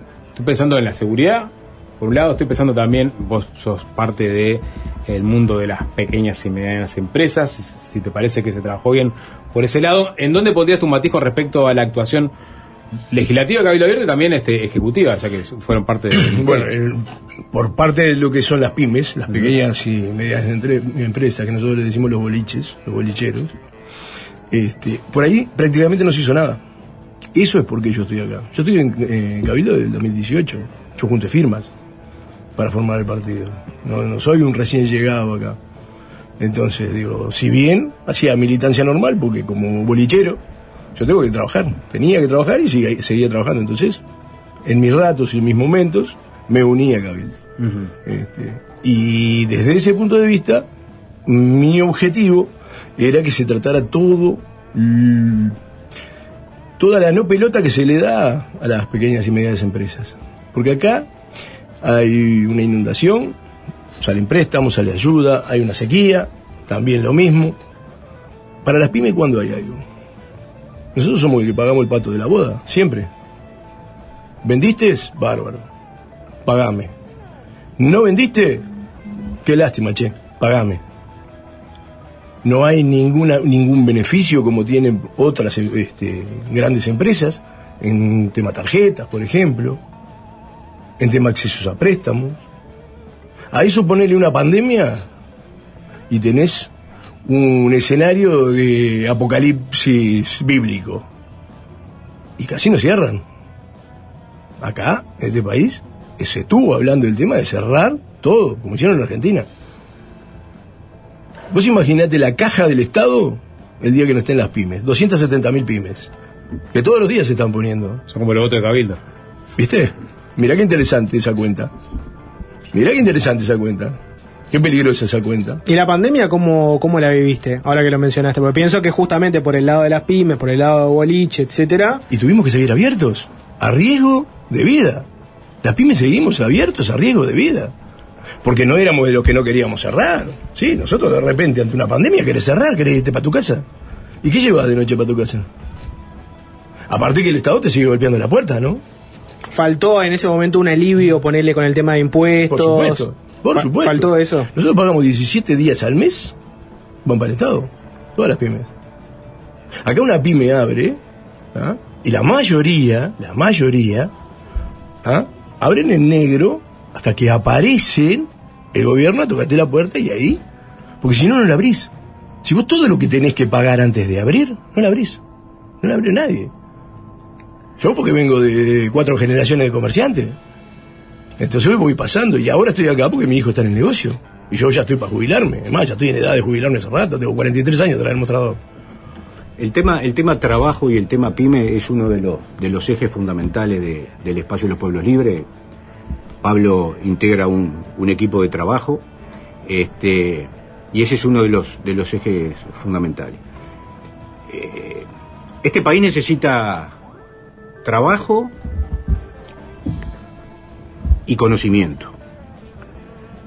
Eh, tenemos un, eh, un PBI eh, 2%, ¿no? Eso es lo que normalmente este, Y crecimiento potencial. el, el crecimiento potencial.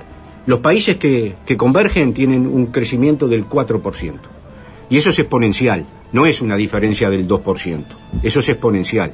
Cuanto más los países desarrollados aumentan 4% y nosotros aumentamos 2, eso cada día se va, se va separando más y vamos divergiendo mucho más en, en- en- los planos internacionales. Hay un, yo estoy leyendo ahora un libro de, el libro de Ricardo Pascale, el, país que nos debemos. Este, hay un ejemplo de, de la, de las regiones, de la región italiana de, de Emilia Romagna. Este, salieron adelante con la región y las autoridades apoyando a las pymes. Y salieron adelante con eso y, con conocimiento y, volcando. Nosotros tenemos un 0,4% de, de- del PBI en, tema este, desarrollo y innovación. Y ellos tienen un 3 y pico por ciento. Entonces, ahí está la diferencia realmente de eso. Nosotros le tenemos que dar muchísima más importancia al tema de las pymes. Este, está bien que la COMAP tenga su ley de inversiones y- y apueste por las, por las grandes empresas. Pero yo creo que si racionalizamos un poquito eso y volcamos la mirada un poco más a las pymes, esto cambia. Y la gente necesita y quiere trabajo. Eso es lo fundamental. Vos vas a las, a las zonas críticas y, y- y embromadas de Montevideo y, y no es cierto que la gente quiera la tarjeta del Mides. Habrá alguno que sí, en vez del, de- en vez del trabajo, pero la mayoría de la gente quiere tener trabajo. Y eso es, más que un tema económico, es un tema de valor.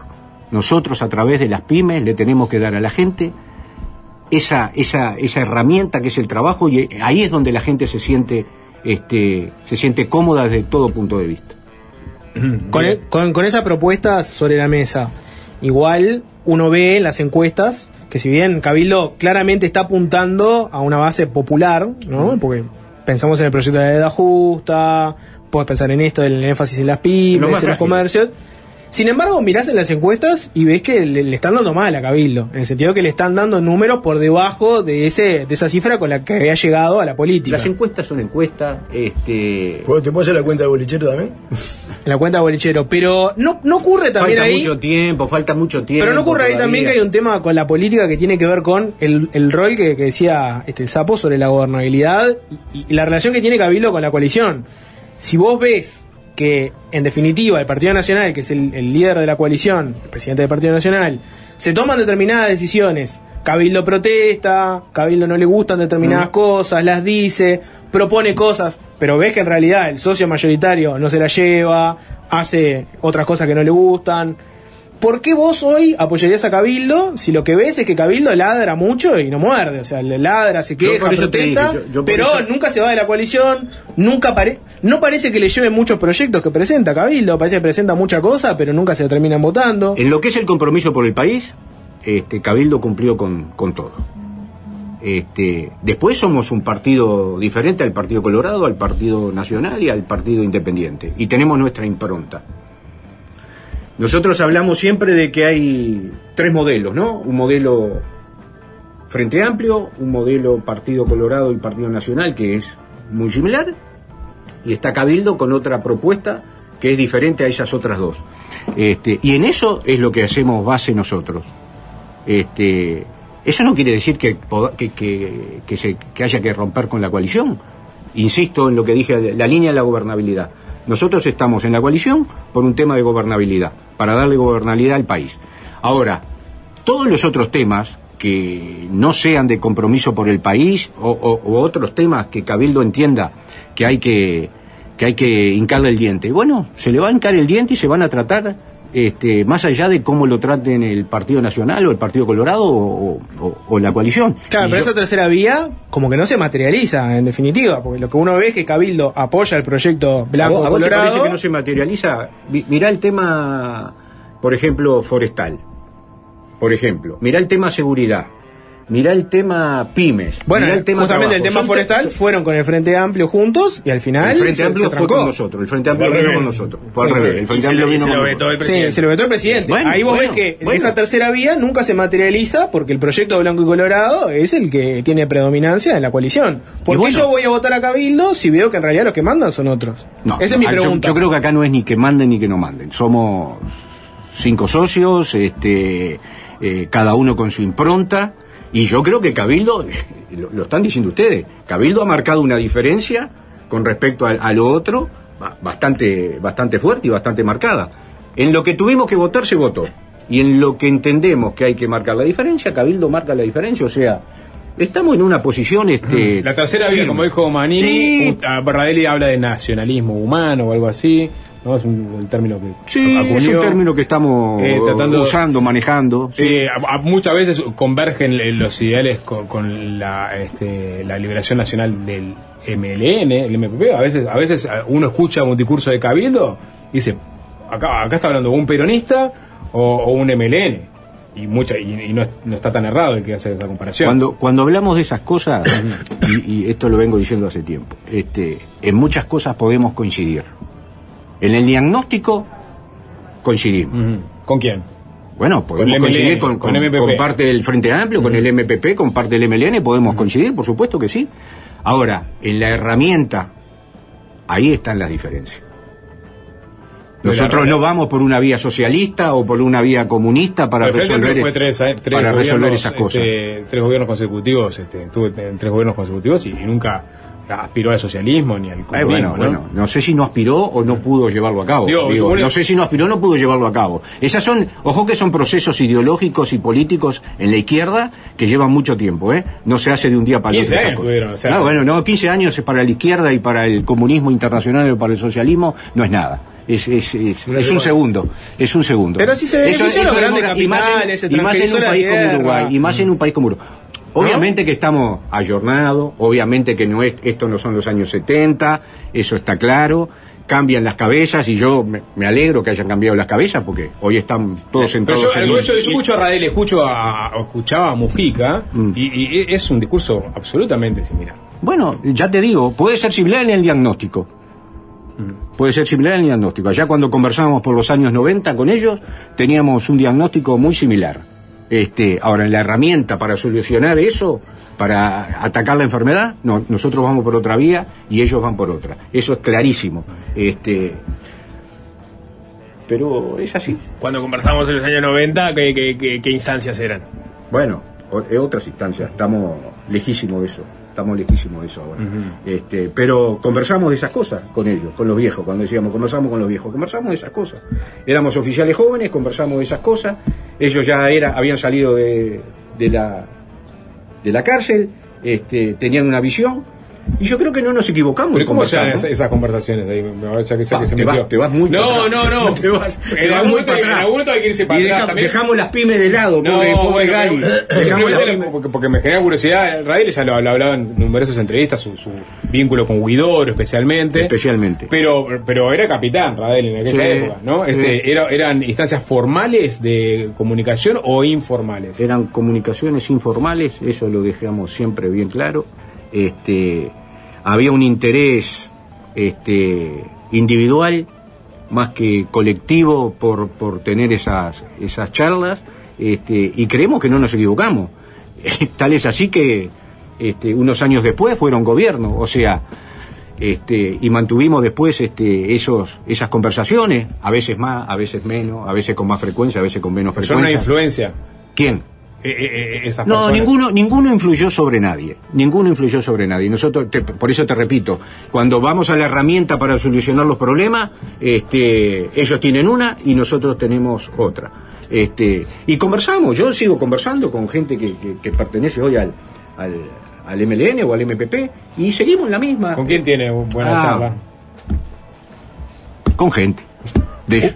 Hace Eh, poco. da- no, dale, No, dale. eh, un- un- que quiero ir a una sobre el origen de Cabildo que nos quedó Sí, pendiente del, del inicio de la Y después quiere ir a la conversación. cuenta de bolichero de, de Pablo, pero eso va. Eh, ya que los dos formaron parte de- de- del origen de Cabildo Abierto. Recientemente sal- salió un libro eh, de Fernando Amado donde Manini pone un, un relato sobre la mesa que no estaba por lo menos así explícitamente a propósito del rol que él jugó siendo todavía comandante en jefe del ejército en la elección, en, en la idea de formar un partido, en el nombre, en la bandera. Ese no es el relato tal cual estaba arriba de la mesa. De hecho, hay entrevistas este, del 2021 en, en Voces con, con, con Radaeli donde hay un cuento un poco distinto, donde, eh, bueno, ustedes formaron parte del, formaron la, agrupación, no les permitieron el nombre, fueron por cabildo abierto y finalmente, una vez que se concreta la salida de Manini y Ríos de, la comandancia en jefe, lo van a llamar y, finalmente se termina dando ese paso.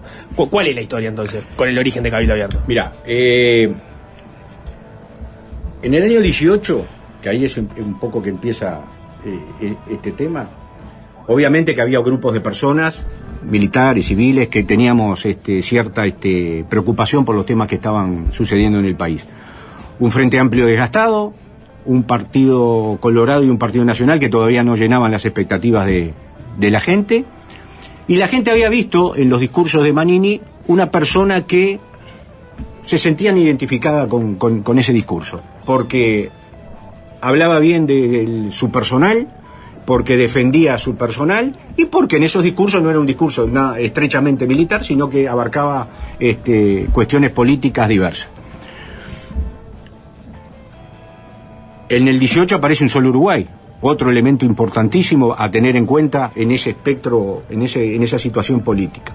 Y nosotros, ese grupo de personas, militares y algunos civiles también, nos interesó mucho el fenómeno de un solo Uruguay. Y conversamos con esa gente. Y nos metimos adentro con un perfil más bajo, más, más alto, etcétera, etcétera. Y casi todas las demandas de un solo Uruguay para nosotros eran importantes y eran, era- había que tenerlas en cuenta. Ese grupo de personas empezó a tomar otras decisiones más importantes, otras decisiones más ejecutivas y había que formar una cosa. Se forma el movimiento social artiguista. Manini estaba de comandante en jefe. Somos todos amigos, somos todos conocidos.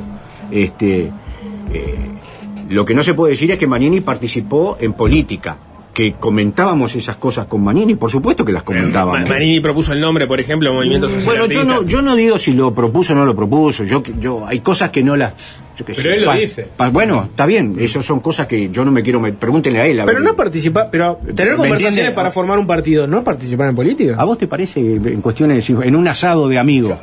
Es un asado Si yo hago un amigo. asado, si yo hago un asado Es con un mis asado. amigos para formar un partido político, estoy haciendo política. Nah, es un asado Ah, amigo, no. es un asado amigo que uno si vos fueras, conversa y si dice vos fueras, ya, si vos fueras, nada si vos más. fueras, Hay dos si vos fueras discusiones, comandante, claro. si vos fueras comandante en jefe Mm. y un general abajo tuyo tiene un asado con amigos, Sí. este, no te informa. Un asado informal. Tiene un asado informal, Un no, asado te, no te cuenta nada y se junta con políticos para armar un partido. Son asados sin- A vos cosas- como comandante jefe son te cosas- parecería bien. Son cosas No informales. te tendría que haber dicho nada a vos. No, nada. No, está bien. Son cosas informales, son cosas que se dan en un en reuniones totalmente Está bien, informales. hay dos polémicas. Una si Manini ev- eventualmente violó la constitución al este, participar de reuniones políticas mientras. eh, No, por eso digo que no hubo ninguna Está bien, reunión política la- con un cartel que dijera. No, No, pero pero, la pero la idea del cartel la, tenía Manini. Claro, ¿no? estaban De- hablando de cómo ponerle el cartel. Che, vamos a hacer un cartel, ¿cómo le ponemos de nombre? De eso fue la reunión. No, había un cartel, pero estaban poniendo el no nombre. están así, no tomen al, al pie de la letra las cosas. Pero ¿por qué, pero ¿por qué Manini se, se toma el trabajo de decirle Ah, bueno, a la no sé, Amado no sé. eh, que en realidad Está la- bien. el, el relato oficial de la génesis de Cabildo fue este y en ese relato Manini Mm. participó desde el día uno mientras Rael y otros tantos dijeron que a Manini lo fueron a buscar recién Exacto. después que eh, dejó la comandancia. Exacto. Eh, ¿en, en qué cuál Bueno, quedamos? bueno, yo a mí no me gusta interpretar las palabras de otra persona, por eso digo, esas son cosas que tendrían que traer a Manini acá y preguntárselas directamente. No, pero no es una señal hacia la interna de Cabildo diciendo, bueno, acá el fundador de Cabildo soy yo, no es, por ejemplo, Radeli, y habría está que, armando preguntar- habría agrupación. que preguntarle a Manini. Yo no voy a especular con eso, digo, pero, Pero yo, doy mi relato de cómo yo de lo que yo participé y cómo fueron mis cosas y mi actuación y lo que yo hice junto con otras personas. Ese es mi relato. Lo que otra persona interprete, yo creo que habría que preguntarle a esa otra persona. Porque ahí ah, eh, usted eh, cuando, cuando arrancó la entrevista hablaban de las similitudes que había en la visión de- dentro de Cabildo, como algo bastante este, homogéneo. Sin embargo, ahí cuando salió la noticia de la conformación del espacio de los pueblos libres, hubo algunos chisporroteos o algunos males enten- Los mal- chi- los malentendidos. Por ejemplo, la, la expresión de Manini a propósito del caballo de Troya, y si usted este, entendió si lo estaban diciendo a usted o no, la conversación que tuvieron con Domenech para aclarar ese punto. Yo siempre digo, lo, del caballo de Troya hay que ver eh, si sos griego o troyano, ¿no? Troyano. A ver si te molesta.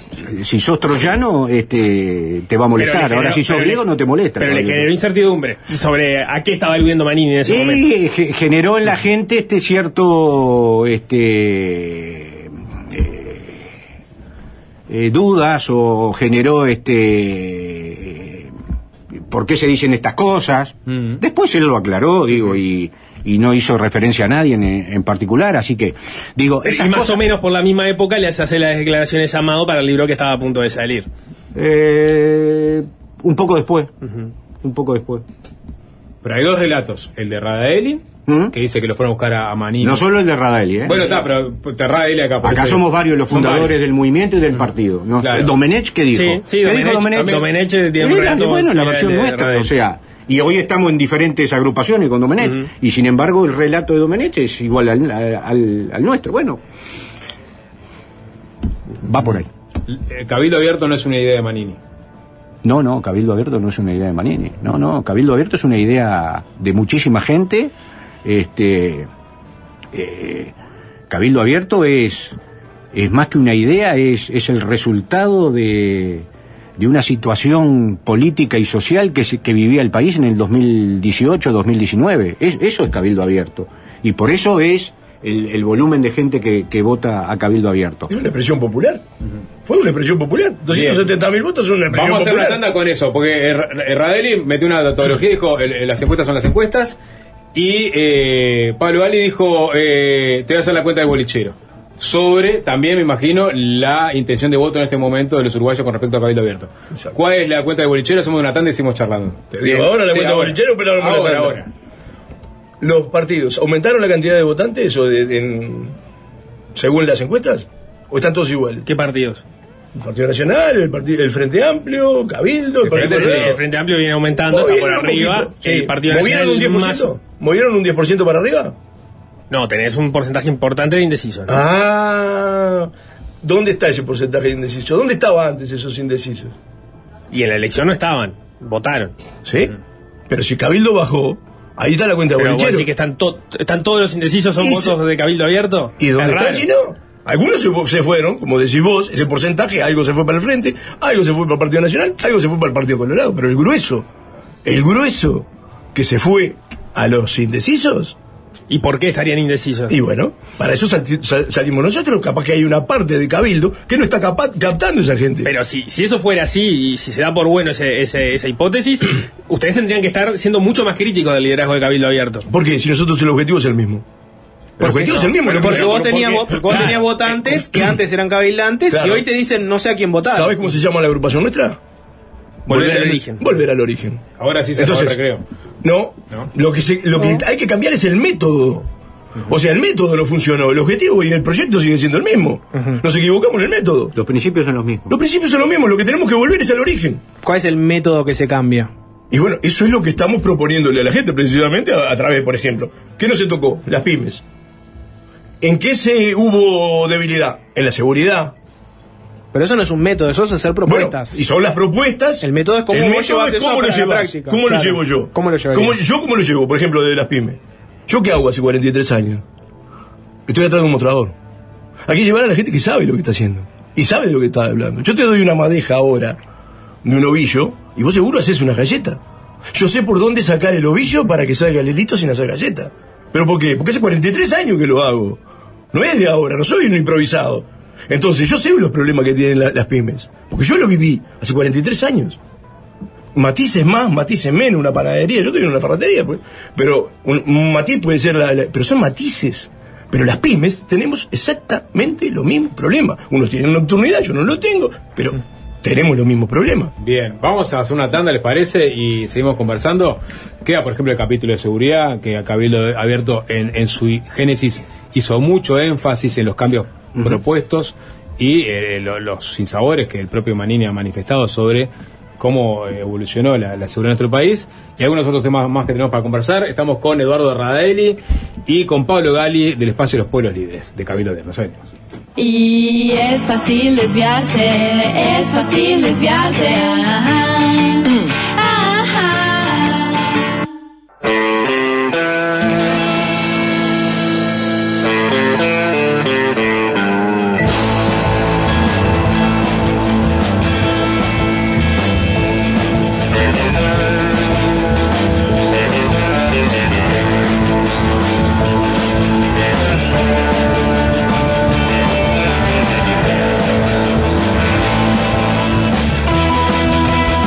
Bueno, seguimos conversando con Eduardo Radael y Pablo Gali, eh, que son integrantes de esta novela agrupación de Cabildo Abierto llamada Espacio de los Pueblos Libres, que eh, busca competir en la interna de, Cabildo Abierto, presentar algunos matices eh, ante el electorado. Eh, esto de cara a junio. Ahora vamos a ir conversando un poquito sobre ese perfil propio que le están dando en, este espacio. Pero una, una pregunta que incluso la gente la, la- la plantea, ¿no? En el caso de Radaeli, uno se pregunta si ese bajo perfil que, que cultivó, sobre todo en, este- en este- en esta primera instancia de Cabildo Abierto, si bien en un articulador fuerte de Cabildo en Montevideo, se debió justamente a su nexo con el caso Berríos. Este, ¿Tiene algo que ver ese bajo perfil? No porque trato de seguir manteniendo ese bajo perfil, quizá ahora con Ahora esta, sale la cancha. quizá ahora con esta nueva agrupación y como presidente de la agrupación, este eh, tengo que, salir a, dar las explicaciones, pero pero no no no no es eso. No, el, te- el tema en el espacio de los pueblos libres es que nosotros manejamos un concepto que es el de los liderazgos compartidos. Todos somos líderes, todos tenemos responsabilidades y todos tenemos derechos. Este, hoy en el espacio de los pueblos libres, este, estamos con mira a trabajar para las internas. En el espacio de los pueblos libres, salvo en algún departamento muy puntual, nadie dice yo soy candidato a, a diputado o voy a hacer esto o vamos a formar una lista al Senado y va a ser este, este, este y este. Eso todavía en el espacio de los pueblos libres no está, no está discutido. O sea, todos los que están adentro del espacio de los pueblos libres mañana pueden ser candidatos a diputado, pueden ser candidatos a senador, pueden ser candidatos. No hay ningún tipo de problema. Cada uno asume sus liderazgos este, en el equipo que le gusta trabajar. Elsa Capillera eh, con el tema social, Gali con el tema trabajo y pymes, Rosana de Olivera con el tema con el tema seguridad y así otras personas que también están trabajando con el tema agro, o sea, eh, hay liderazgos compartidos. El día que llegue el momento, porque va a llegar, y, y obviamente, este, si somos una fuerza política, va a llegar el momento de conformar listas. Bueno, ahí va a ser la gente la que diga este, quién tiene que ir en esas listas. Cuando empezamos a hablar de esta agrupación, yo me acuerdo que había gente que decía, bueno, ¿pero ¿quién es el, el líder de esto? ¿Quién, ¿Quién va a liderar estas cosas? Y yo le digo, no, vamos a ser al revés. Yo sé que cuesta en política esto, y, y- y para la mentalidad uruguaya cuesta, pero vamos a ser al revés. Se conformó la agrupación, se conformó el espacio. Esta es la idea. Después la gente va a tener que decidir quiénes son los líderes, ¿Quiénes son los, los líderes? los líderes de, de esa agrupación. Pero este Va un poco está- por ahí. Está sabiendo hablar. Y, y vuelvo a la pregunta original, ¿no? Porque es obvio que en una primera ronda de entrevistas el caso de Ríos va, va a aparecer y Radelli me imagino ya tiene ensayado, bueno, digamos, una respuesta eh, a, a- a esa, a esa primera ronda en donde la gente le, le va a preguntar, los periodistas le van a preguntar sobre su, su vinculación Preguntaron con... tanto ya que Claro. ya, está gastadísimo el tema. ¿Qué, y- qué- qué es lo que responde ahora cuando, cuando, cuando se, se Eh, lo, sobre- lo mismo lo mismo que sigo respondiendo este que lo mismo que he respondido este fue una instancia este injusta en la vida personal y familiar este eh, sobrellevé la cruz de la mejor manera posible este y al día de hoy lo, lo que más rescato de eso es estoy sin rencores y sin odios hacia nadie porque en principio tengo hijos y lo peor que puede hacer un padre afectado por una cuestión como me afectó a mí es transmitirle ese odio y esos, y esos rencores a los hijos, porque eso es una rueda que no tiene que no tiene límite. Y a veces en esas conversaciones con, con gente, eh, con algún tupa, este, eh, surgen esos temas. Y entonces, ¿qué queremos? ¿De vuelta? Poner los temas nuestros, personales, de lo que ellos vivieron en la cárcel, de lo que yo viví en la cárcel, de, la extradición mía. ¿Queremos seguir poniéndolos arriba de la mesa, dar vuelta sobre eso y que la juventud, que es la que hoy tiene que sacar a este país adelante, siga con ese rencor y ese odio? Le estamos haciendo un daño grandísimo a la sociedad si seguimos con eso. Entonces, alguno yo- puede decir que es la lógica de, de los eh, enemigos de combate, que como "Ta, los dos pasamos por las mismas experiencias, evitemos hablar de esto, pero desde la sociedad civil... No evitemos hablar, no. Yo no digo evitar hablar. Yo digo evitar, si- siguen las preguntas evitar abiertas, el rencor y evitar el odio. Eso es lo que tenemos que evitar.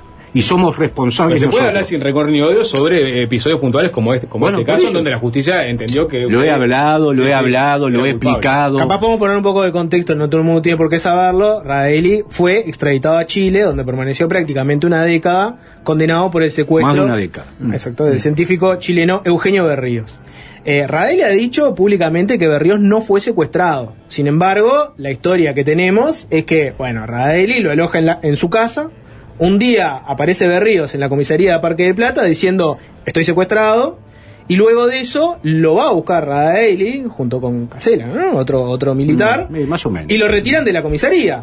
Después Berríos aparece muerto. ¿Cómo se explica su son, participación 40 ahí? son 45 tomos, 15 mil y pico de fojas.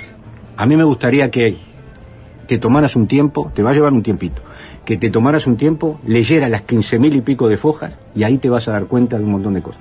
Hablar, Ahí, ahí se refiere del, del expediente De todo, eh, el- judicial, el expediente chileno, el la, propia, expediente- la propia historia de Berríos de es, todo, es- es- de es todo. Es- increíble. es todo un tema. Pero Lo- sin ir tanto en lo profundo. Por ejemplo, Berríos estaba en su casa, Porque el Plata, ¿no? Sí, yo nunca ¿Por lo qué? negué eso, ¿Por yo qué? nunca lo negué, porque bueno, porque ya como lo expliqué una y mil veces, me pidieron que pa- para pasar un fin de semana ahí, punto. Eso fue todo y nada más. Los chilenos Después le pidieron los quedarse ahí. No. Casera, Fue. Casera. Yo por Casera pidió insisto, yo por eso insisto. Ujú.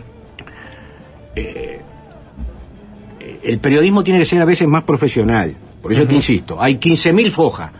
Si vos lees la foja 38, pero no lees la 14.999, en algún Pero momento... hablando, hablando haciendo eso, te pregunto. Bueno, pero te- ya te Por lo ejemplo, dije. Berríos aparece en la comisaría Sí. y dice que está secuestrado. Sí.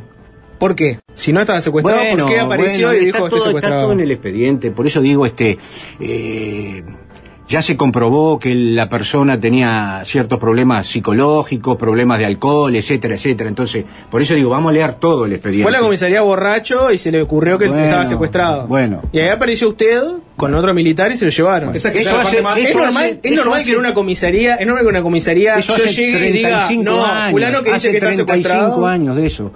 Yo creo que estamos acá, la gente está quiere escuchar otras cosas. Vinimos acá para hablar de las pymes, del trabajo, de lo que la de, de lo que la, de lo que la gente quiere, Pero de esos indecisos. Pero cuando vos pones a alguien Pero en, ya en- todo en el un liderazgo todo compartido que tiene este historial, la gente quiere saber. Todo- todas las Es personas normal. de Cabildo saben ese tema y lo tienen bien claro. Hace cinco años que estamos adentro del Cabildo y, y tienen todo bien claro. O sea, el que no lo tiene claro es porque no lo quiso escuchar o porque no lo quiso leer. Pero ahora tienen la oportunidad de escucharlo. Pero ya la, lo, ya la lo pregunta, dijimos eso. no querés repetirlo, Ya, no querés explicarlo. Pero es que repetir esas cosas, eh, llega un momento que la gente va a decir, che, otra vez vez con el mismo tema. Pero Vamos- entendés, que, es, entendés que que, entendés que una aplicación extraña, ¿no? Es extrañísimo Volví- volví en una Chile- persona que, volví de Chile, volví de Chile en el 2016. Desde el 2016 al 2024, el día de hoy, hablé de eso este, en millones de oportunidades. Y no querés hablar más. Medios- es que no, no es que no quiera hablar más, es que quiero transmitirle a la gente otro mensaje que no es ese, quiero que la gente nos escuche a nosotros, al espacio de los pueblos libres y escuche a Cabildo, con la propuesta que tiene, más allá de lo que pasó hace 35 años. más. Vuelvo a la pregunta original que era, Radelli en esta primera rueda de prensa va a pasar por, obviamente, por este tipo de preguntas. No hay ningún problema. Y, y- y uno, eh, a lo largo de estas entrevistas que le han hecho, cuando le toca este tema, obviamente dice lo mismo, pero hay una cosa que no quiere revelar y que, sin embargo, dice que maneja una hipótesis, es ¿qué mató realmente a Berríos? Bueno, no sé. Y, y es, una que cosa no que, sé, que Radelli no sé. dice que tiene su hipótesis, pero No sé, no, no, lo sé. quiere... Yo la verdad que eso no sé, así me lo preguntó la justicia Sí. y así respondí. No tenemos idea de eso. Eh, hipótesis puedo Hipótesis, tener, sí. eh, y mil hipótesis. Ahora, Por eso uno de, le está ahí, de, ahí hacer, hipótesis. de ahí hacer una acusación No. eh, es muy grave. Por eso no lo, no lo voy a hacer. Pero volviendo a lo concreto, ¿cuál es la explicación de que Berríos haya ido a una comisaría y dijera estoy secuestrado y que después vinieran dos personas que no eran ni parientes Lee los de él? expedientes, lee los ¿no? expedientes. Pero te pregunto vos ahora. Bueno, bueno, No ya, te digo, ya te digo, expedientes, una ¿cuál es la persona, era una persona que estaba este, emocionalmente mal, psicológicamente mal, Sí. y cometió. Después él mismo dijo, vo- vos me decís que fue y dijo estoy secuestrado, pero mirá que en el mismo día dijo, eh, le dijo al comisario, no estoy secuestrado. ¿eh". Entonces, bueno, ¿con cuál nos quedamos? ¿Con el que estoy secuestrado o con el que no estoy secuestrado? Por eso hay que ver todo en su contexto y en su generalidad. Son 15.000 fojas. Hay que leerse desde la 1 a la 15.000 para ver ese contexto y todo ese... Es normal que si, es normal que si una persona va a una comisaría y dice que yo lo tengo secuestrado, sabés que ya lo había hecho eso? yo no soy, yo ¿Sabés no soy ni pariente ni familiar, yo vaya y me lo Ya lo lleve había igual. hecho, ya lo había hecho en su oportunidad en Chile, eso en Viña del Mar, ya lo había hecho. Leyendo el expediente nos enteramos que casi de la misma forma llegó una comisaría en Chile y dijo, estoy secuestrado. Después se dieron cuenta que no lo había secuestrado nadie. Entonces era un, mundo, eh, un modus operandi de él, de su personalidad, de su, no sé, que, que lo hizo. Bueno, la justicia en Uruguay nunca pudo determinar si estuvo secuestrado o no. Tuvimos que ir a Chile para que una justicia ideologizada y corrupta hiciera lo que hizo y nos condenara. ¿Está? En- eh, yo entiendo, yo entiendo el cansancio que le, le produce más este habiendo este estado extraditado en Chile, el cansancio que le produce volver sobre la situación. Lo que pasa que hay parte de entender lo que pasaba en Uruguay en esos años respecto al tipo de democracia que se tenía. Y ahí, ahí sí, ¿Cuál amplío el foco, amplío el foco. ¿Qué Bueno, lo que se tiene son militares que sacaron una persona de dentro de una comisaría Año 92, que se borroneó, claro. Año 92, ¿qué Año democracia 92. había acá? ¿Democracia? Democracia plena. Bueno, Plena, y- claro, y, y justamente, supuesto, y pero pa- por justa- justamente, y lo que se tuvo fueron que militares que sacaron una persona de adentro de una comisaría, se borroneó. Pero no un- fue un- así, un- nadie un- sacó de, eh, eh, a PREP una persona Bueno, de la comisaría. la- la- Él la fue a la comisaría y nosotros fuimos ahí a ver qué le resumen de esa sucedía. historia y, y yo no lo estoy, no le estoy atribuyendo yo no le estoy atribuyendo a usted no le estoy atribuyendo a usted la responsabilidad de todo el episodio Berríos pero lo que digo es el resumen de esa historia y la conmoción que generó es, eh, es evidente por qué se dio es la persona aparece muerta Sí. hubo meses en los cuales ni siquiera se supo dónde estaba Sí. aparecían fotos falsas varios de los jueces acá y en Chile que intervinieron en los casos fueron amenazados Ah, o- eso, o eso no, aparecen- bueno, eso no, eh, no sé, en el expediente hay cosas, ojo, ojo, Bueno, no, pero ojo yo no con los estoy hablando del caso. ojo con los no- titulares de prensa No, no, y con la prensa de aquella época que ponía visto- cosas que... He visto las declaraciones de Ah, Rolando no, Bomero, el, el- el- el propio eh, juez que participó de la extradición, el uruguayo, vi las declaraciones del chileno. Digamos, hay. eh, o sea, la que Vos sabés bien que atrás de esas cosas puede haber muchas otras cosas, ¿no? Pero la, Berríos apareció muerto enterrado de cabeza, sí, ¿no? sí, bueno, pero está Y bien, estaba en Uruguay y no estaba en otra pero parte del mucho país. tiempo después, mucho tiempo después del episodio de Parque el Plata, o sea, yo después lo, Bueno, lo, lo vi sí. en Parque el Plata y no lo vi nunca más. O sea, este de ahí a, a atribuir cosas, es como si ahora me muero yo dentro de 10 meses y tú te acusan a vos porque yo estuve hoy acá. Claro, lo que pasa No. es que yo le he escuchado a usted decir de que se trata de un tema eminentemente político, y en realidad no es un tema de político, es un tema institucional. Y, y- y ahí es donde es un tema político. Y es un tema, es un tema Es un tema institucional. Si, político, si hay es un tema político y más en amigos, momento. amigos militares co- coordinados que participan de esa situación, es un tema institucional. Lean, lean los, los, los invito a leer los 15, las 15.000 fojas. Los invito a leer las 15.000 fojas. Sacan entramos en este ter- terreno y vamos a volver al espacio de los, de los pueblos libres y va a hablar, va a hablar Pablo y, y quedar un par de temas. Pero ya que nos metemos en ese tema del pasado y para, para pasar la página del pasado reciente, eh, le pregunto a Radaeli, porque estamos hablando más o menos de la misma, época, ¿no? Ahora aparecieron estos, los- los- alguien denominó los archivos del terror, ¿no? con ese nombre tan rimbombante, que los subieron a internet y que el propio Ministerio de Defensa piensa este, hacerlos públicos, ¿no? Accesibles a la ciudadanía general. Lo primero que le pregunto es si, si comparte es- esa, es- esa, esa idea de, Totalmente. de- de García. Sí. Totalmente. Que se haga público todo lo que tenga que hacerse público. Totalmente. Porque, Totalmente. porque coincide, no, no es que coincida con el otro tema, pero en algo puede llegar a coincidir, y es que si uno busca el, el caso... ¿Por qué Gar- no quieren que se hagan público? ¿Por qué no quieren? Bueno, cu- ¿cuál es su, su hipótesis? Y yo qué sé, ¿por qué, ¿por qué no quieren que algo que pasó hace 50 años o 40 años no se haga público? ¿Cuál es el miedo? El- el- el- ¿Cuál es el, el- que se haga público todo? ¿Cuál es el problema? Si a mí me correspondía, me que- eh, correspondiera, yo los hago públicos, no tengo ningún problema. Hay un argumento ahí que, que mucha gente ha grimido y es que puede haber en esos archivos información, por ejemplo, eh, testimonio de personas que hablaron durante tortura. Por Que lo digan. Y sus familiares pueden, entender que no, le, no está bueno que vos este, hagas público que determinada persona fue torturada, cómo fue torturada, qué, qué dijo bajo tortura, Yo creo, que, yo creo que hacerlos públicos y que la gente, que la inteligencia del uruguayo no se vea afectada y que cada uno saque sus conclusiones, que el periodismo, los politólogos, los, lo- lo- la gente que, de- que le gusta la investigación, que lea todo Bueno, ahí, ahí- ahí iba, ¿no? Por, por y eso cada uno saque después su conclusión. de eso. estaba atando un tema con otro, porque si uno hace, digamos, si le gusta la investigación, meter sus archivos, pone ca- caso de Ríos, por ejemplo, y le saltan muchas cosas. Y aparece el propio Eduardo Radaeli, vinculado al caso de Ríos, pero también aparece vinculado este, a la inteligencia en democracia, ¿no? Este, aparece en, la- en las ruedas que se hacían de inteligencia del Partido Comunista, ahí aparece el nombre de Eduardo Radaeli, este, junto ¿Dónde, con otro- ¿Dónde apareció eso? eh, en, en los archivos de estos archivos que se subieron. Si quiere, se lo, se lo puedo leer, los tengo acá. Este, aparece Radaeli con este, otra gente de la Dirección de General de Inteligencia, de Defensa. Eh, se juntaban periódicamente, estamos hablando de julio, mm, agosto, noviembre, 90, 91. Intercambiando información de inteligencia sobre la actividad del Partido Comunista, por ejemplo. Pero también había inteligencia, se llamaban ruedas PSU, y también había otra, otra que era rueda MLN, o sea que había inteligencia del ejército y de la del Ministerio de Defensa uruguayo sobre estos eh, grupos políticos. Eso sucedió. Es lo que dice la prensa. No, no, y es lo que dice, lo- lo que dicen este Le, le leo si quiero los archivos. Acá dice este, rueda de- del PSU, participantes, Sí, Héctor pero- Eche- Echevers, Sí. José Piñeiro, Capitán Radaeli, información Sí. intercambiada.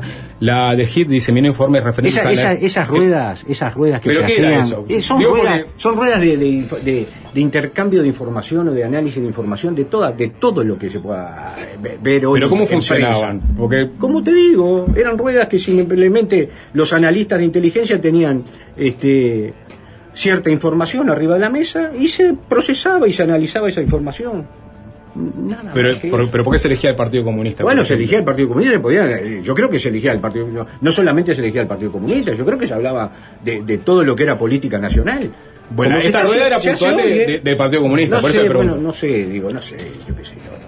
Porque- No me- acuerdo especialmente si había una rueda específica del Partido Comunista o no. Es lo que se llama comúnmente espionaje en democracia. o sea, No, olvídense, esa- esos términos son términos que los empiezan a, a- a manejar para dar títulos de prensa. Yo digo porque Radeli dijo que, la gente entre eh, a, a- a ver si... El leer un diario, el leer un diario, el, el comentar una noticia, eso es espionaje, eso no es espionaje. Por eso hay que tener cuidado a veces con los Bueno, Una, una si- cosa, si uno- una cosa si es la los inteligencia, una cosa es la inteligencia que podría ser, por ejemplo, analizar recortes de prensa, discursos, Sí, cosas públicas. y bueno, era eso. Pero hubo espionaje en democracia, eso lo discute Raeli. Yo no, no. Que las Fuerzas Armadas espiona- espionaban. Espionaje eh, en democracia a mí, yo qué sé, por lo menos a mí no me consta. Yo ¿No te consta menos- que haya habido Pero espionaje en hoy, hoy- hoy- hoy sería razonable un, un seguimiento de ese tipo. Hoy sería razonable un seguimiento de ese tipo, de, de- de la inteligencia viendo qué dicen, qué dejan de deci- decir, qué hacen, qué dejan de hacer Pero no lo los distintos todo, pero partidos digo, políticos. pero eso no lo hacemos todos No, bueno, pero a la no- hora de a la hora de leer, Armadas. de leer un periódico o de escuchar una radio o de... Pero no creo que la concepción de las Fuerzas Armadas sea Cuando- que tengan que hacer eso sobre hay- los partidos políticos, ¿no? Yo no digo eso, yo no digo que se haya Pero hecho parece eso. que era lo que ocurría. Usted participó. Yo no por eso digo, insisto, ojo con los títulos espionaje en democracia, es un título remombante y, y precioso para llamar la atención. Ba- bárbaro. Este, Desde el punto de vista psicopolítico. Bueno, pero eh, lo que usted Bueno, dice, lo que pero- usted hacía, compartir información, ¿hoy tiene sentido hacerlo con respecto a los demás partidos políticos? Lo- le- ¿Se sentiría cómodo que eh, las Fuerzas Armadas lo hicieran sobre Cabildo Abierto? A ver, yo me imagino que algún organismo de inteligencia, hoy, estoy totalmente alejado de eso, pero yo me imagino que algún organismo de inteligencia a la hora de, de tocar el factor político debe hablar de lo que es el, el- el- lo- las cosas que hace el Partido Nacional, el Frente Amplio, el Partido Colorado, con un sentido de análisis para ver cu- cuál es la situación política del país, nada más, ni de influir en ese partido, ni de mortificar a ese partido, ni, ni de atacar ese partido. Lo Pero cualquiera que entre a estos, cuestión- a estos archivos va a encontrar que, por ejemplo, se intercambiaba información sobre qué empresas apoyaban al Partido Comunista, este, quiénes habían pedido afiliación, quién se había dado de baja. Eh, incluso, digo, porque aparece. Ah, No me consta en eso, ¿no? No, no, bueno, No, yo- si no quiere sé, después se lo paso, pero no me es, una búsqueda muy somera eh, de algunas cosas y aparece, ah, el propio Radelli aparece mencionado con un alias en un momento, alias Germán, este, y en un contacto con un cara pintada.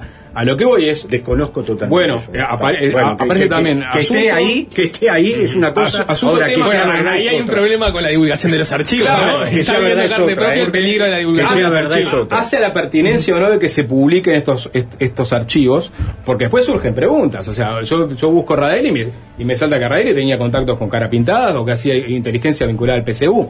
A eso voy. Ol- Olvídate esa inteligencia vinculada al PSU. Esos son títulos que quedan muy rimbombantes. ¿me entendés? Pero nada más. Nada más. Este, es eso, nada más. Bien. Eh, Pablo quedó, quedó ahí este, esperando. Esperando hablar de las pymes. No, de las pymes y, y de la seguridad. Porque él dijo, dijo este, hay dos o tres temas que quieren este, instalar en la agenda ustedes como agrupación. Uno es la seguridad, o sea, que en realidad estaba instalado desde el vamos, desde, desde el día cero de Cabildo Abierto, con la famosa frase se acabó el recreo de Manini, que después y quedó instalado como un claim. Y yo no sé si para ustedes se acabó el recreo, o, o el recreo se achicó, o el recreo se agrandó, o el recreo sigue cambiado. Por lo menos ¿Qué se terminaron? ¿Eh? por lo menos se terminaron las contemplaciones. Por lo menos de volver al origen. ¿Cómo, cómo? Claro. Nosotros no transamos con cosas. Por eso volvemos al origen. A ese se terminó el recreo. A las cosas que no se hicieron. O que se hicieron mal. A eso volvemos. Por eso volvemos al origen.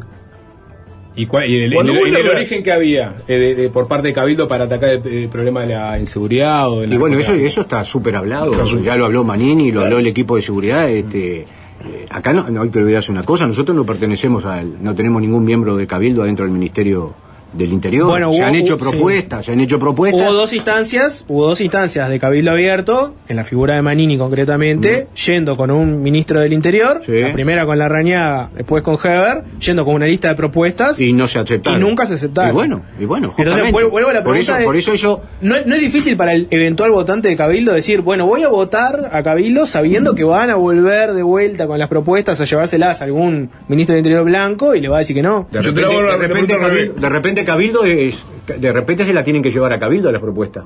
Bueno, eso es la aspiracional, ni Vos decís, Igual- vos- y vos decís, bueno, votame y a mí porque de yo- repente Exacto, Manini, de repente Manini es presidente y le tienen que llevar la propuesta a Manini.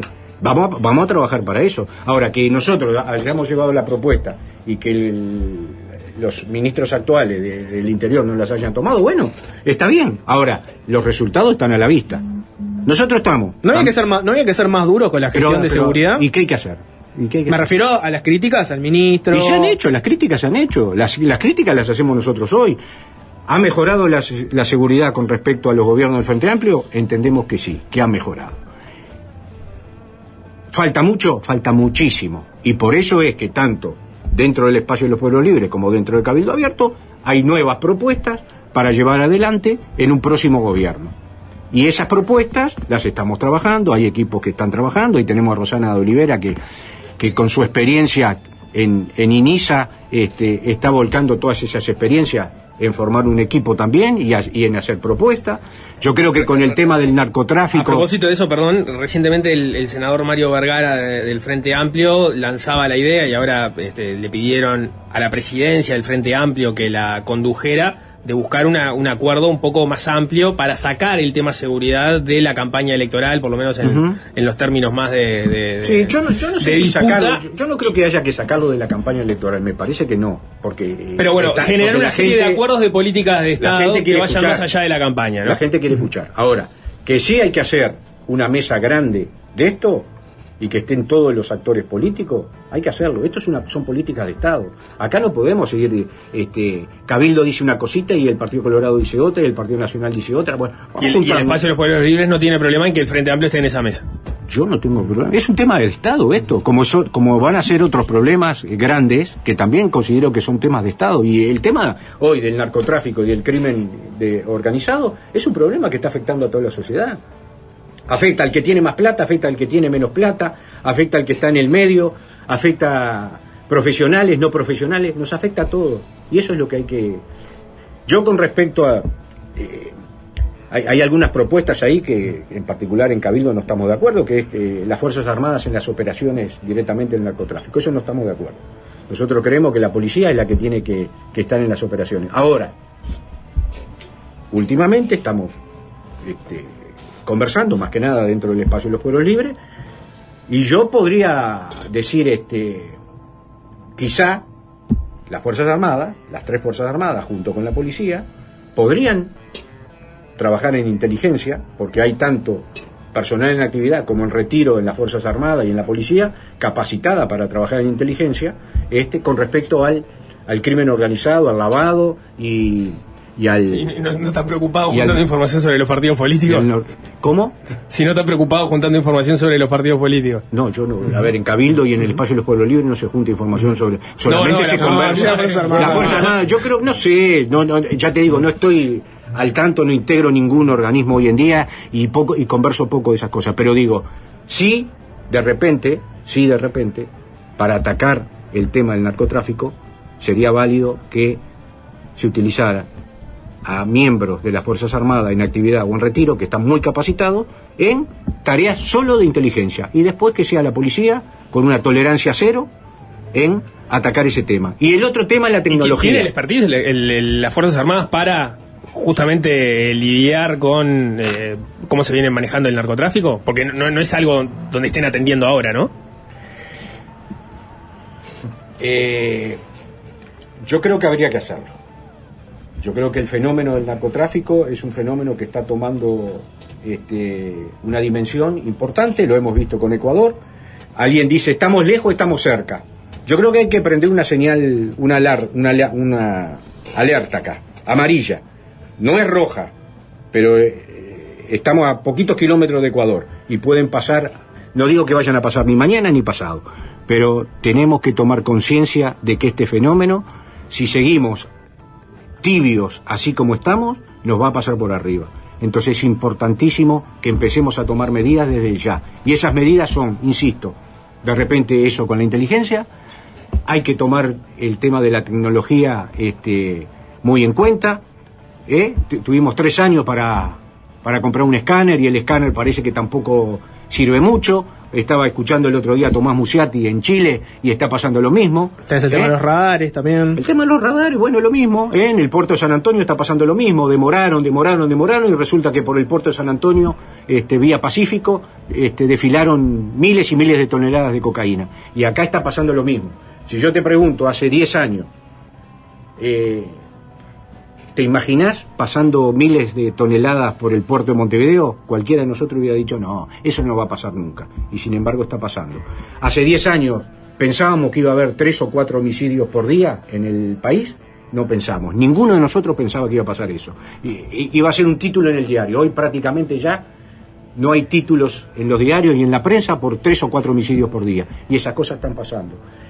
Hoy tenemos problemas en las cárceles, los estamos viendo, lo vimos ahora hace unos días.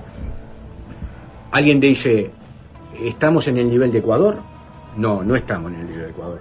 ¿Pero estamos libres de que pase? No, no estamos libres de que pase. Entonces, creo que tenemos que meterle el diente fuerte a eso, hay que poner la pata en el acelerador con ese tema de la seguridad y contra el narcotráfico y, y contra el crimen organizado, y no hay que perder más tiempo. Bueno, ahí quedó planteado, propuesta finalmente del espacio de los, de los pueblos libres, a Pablo Gali y a Eduardo Radaeli, muchas gracias por estos minutos y bueno, nos veremos a lo largo y ancho Gracias a de ustedes. este Bueno, 2024 muchas electoral. Gracias. ¿eh? Muchas gracias a ustedes.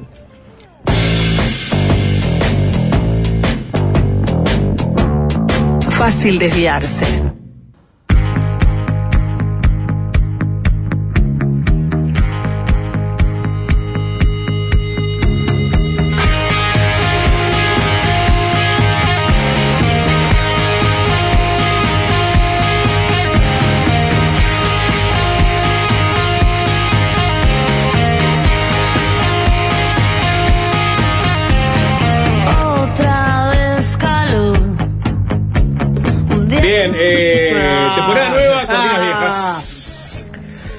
Este año sí vamos a cambiar las cortinas. Quiero que ¿Sí? ¿Se acuerdan Ah. que hicimos un casting en vivo el año pasado? Tengo varias. nuevas, pero no pasó nada de eso. Tengo varias nuevas. Qué, qué importante todo, ¿no?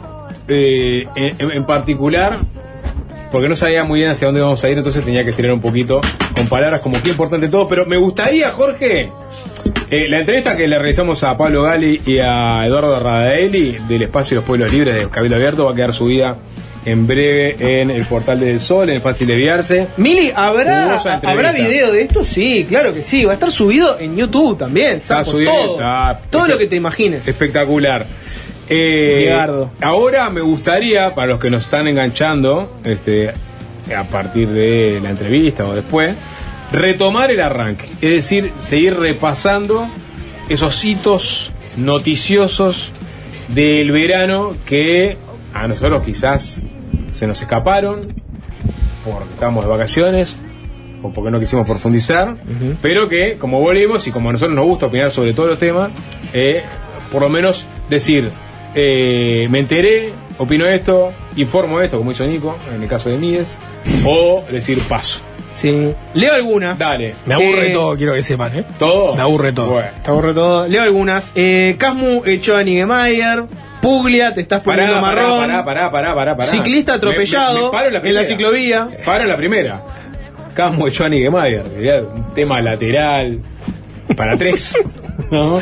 No, estoy para ¿cómo opinar de ese tiene, tema. Tiene, ¿eh? tiene, Álvaro tiene Niemeyer mi- fue miles, en la mi- pandemia uno de los eh, principales voceros. Estoy sanitarios. demasiado, estoy demasiado desinformado como para opinar. Hoy, de- hoy entrevisté a Álvaro Niemeyer Ah, en bueno. Desayunos Informales. ¿En serio? Ah, bien, Nico. Pero Digo, para Al- al- al- Álvaro Niemeyer fue el, el candidato a presidente de la oposición, que quedó, en, digamos, en minoría en la comisión directiva de, de- del CASMU, cuyo presidente es Raúl Rodríguez. Quedó, obtuvo el 44% de los votos, quedaron en una relación de 3 a 2, digamos, en, en la comisión directiva. Y, y entre la serie de diferencias, Niemeyer habla de una persecución eh, política tanto a él como a todos los que integran la, la- agrupación El Casmo que queremos, que es la agrupación que, que- que él tiene. Eh, Entre otras cosas, dice que les han retaseado información, que hacen pedidos de, de información que no se los responden, o, o mejor dicho, que se los responden de manera incompleta. En ese contexto de desconfianza mutua entre oposición y oficialismo en el CASMU, está dando la explicación, Nico. no, me corto acá si Cortala, querés, ¿eh? Está, perfecto. está. Pero vos, vos, dijiste que quisiste hacer este doble clic. No, pero yo y- quise hacerlo el clip por, por la figura de Álvaro Ah, en bueno, la está. pandemia, no por eh, la coyuntura actual de la disidencia dentro del CASMU. Está bien, Podemos lo, en expulsaron como médico capital- capitalizador, lo expulsaron de la comisión directiva, pero a vos Como no, no médico te importa. capitalizador Claro, también. sí, sí, sí. Está bien. Bueno, Pero eh, no te interesa, perfecto. A ver, a ver, dale. El otro tema que te accidente, el interese. accidente tema. menor en la ciclovía y luego ahora el de la moto. Hubo varias notas de la ciclovía. Se le hizo una marca personalizada a la ciclovía cuando apareció el, el ciclista al que lo pecharon. No- no- no el, el error no del peatón. Después sí que apareció moto filmándose en la ciclovía. ¿Tienen algo para aportar de la ciclovía? ¿Algo para opinar? eh, por ahora, por ahora bien, bien la ciclovía. Bien la ciclovía, a pesar de las perfecto. críticas de Nico. No, ¿qué críticas? Yo no, no, no, no critiqué ni dejé de criticar la ciclovía. Eh, me- sí me parece insólito Ajá. que midamos el éxito o no de la ciclovía en función de gente que no respeta las normas de tránsito. O sea, me, me pare- me parece que palabras. está, la, la, la, la, la pobreza de la discusión en torno a eso, que gente que creyendo que tiene la prueba del 9 a favor o en contra de la, de la ciclovía porque pasan dos bicis o porque chocan dos bicis, eh, es, es, Insólito. es- es- es triste para el 2024 que se nos viene. Arranqué muy pesimista este año. Robert Silva mostrando cómo se hace un chivito. No lo vi. ¿Tiene alguna particularidad? Es el chivito Robert Silva. Pero tiene, o sea... A ver, sí es a ver, ingredientes se, pasa, se pasa el churrasco por abajo del sobaco, ponele el para darle un gusto desayuno de especial. Sartori. ¿Eh? Es como el desayuno de Sartori en TikTok. Que No vi el desayuno de Sartori, la puta madre. Sartori en Antártida. No sé. Eh, metió un, un TikTok viral fuerte de Sartori explicando cuál es el des- desayuno Sartori. Eh, son huevos Ah, lo revueltos, vi, lo vi, lo vi, sí, lo vi, lo vi. Huevos revueltos. Palta, todo Y un proyecto ley. Ah, no, pero no. no. E ir a comi. No, tampoco. No. No. Eh, y presentar la declaración jurada. No, tampoco. Dos tostadas y miel arriba. Sin proyectos de ley. Bien. Sí, una pala no tiene nunca. ¿Qué tiene, Bueno, ¿Qué tiene Chito de Robert Silva? De, de, de particular. te voy a ser sincero, sinceridad total. Sí, sí. Vi el titular, vi que era un video de Robert Silva haciendo el chivito Robert Silva. No entré a mirar el video de Tiene Robert Silva. aprendizaje por competencias. Como estrategia comunicacional, el muestro como un chivito no logró mi clic. Tiene una malla curricular de cheddar. No logró mi clic. No. No, no, no, no, me- no me animé a Te cliquear. interesa. Te Bueno, soy bueno. sincero. Ah, nadie se- No, no tiene la simpatía de los docentes. el chico. No tiene, no, No, no Fernández. se come en el Univar. Sí, eh, la calle Pou le pidió a Daniel Peña que sea el candidato a la presidencia por el Partido de la Gente. Bien, Daniel. ¿Eh? Pará, repetime las noticias. La calle Pou le pidió a Daniel Peña que sea el candidato a la presidencia del Partido de la Gente. Pero el, el presidente puede participar de política partidaria de esa forma, Sí, lo acaba de hacer. pidiéndole a alguien que sea candidato a presidente. Me parece que está vedado eso. ¿Te parece que está vedado? No, no me quiero, no me quiero poner en el. O sea, la del chaleco se la dejé pasar. Ahora, esta me parece que no, que no lo Bien, puede hacer. Bien, bien, le encontró la vuelta. Título de El Observador. La calle Pou le pidió a Daniel Peña que sea candidato a presidente por el Partido de la Gente. Bajada. Ah, Al mandatario. que la- Daniel Peña le había pedido a la calle Pou No, que sea no, el no. candidato por el Partido de la Gente. No, y pues, porque. Y No, bueno, no se puede, tampoco, eso tampoco se puede. legal ahí que decía, no. si no ibas por el mismo partido, No, no, a eso tampoco se puede. Claro. ¿Te parece, ¿Te parece que no se hubiese la nota. inventado ya?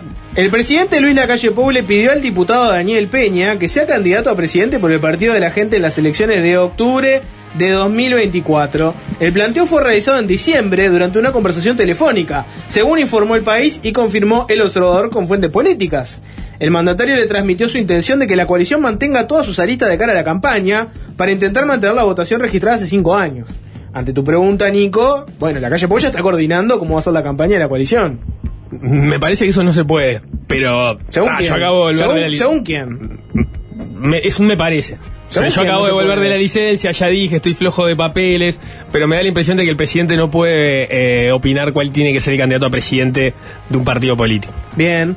Eh, Pará, perdón, porque Propio o ajeno. esto, esto significa que, digamos, hicieron las paces con respecto a aquel episodio en donde Daniel Peña le revisó los mails a la calle Pou en 2007. Yo creo que la llamada- parte Nacional. yo creo que la- fue. Eh, ya Te, está. te llamo El para. pisado. te- claro, te llamo para perdonarte. Sí.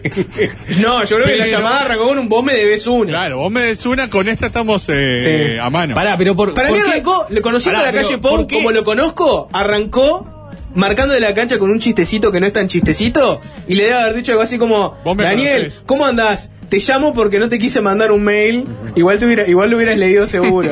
y ahí arrancó la conversación. Seguro le metió un chistín de ese estilo.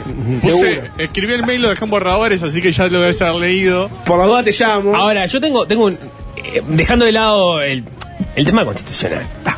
Sí, obvio.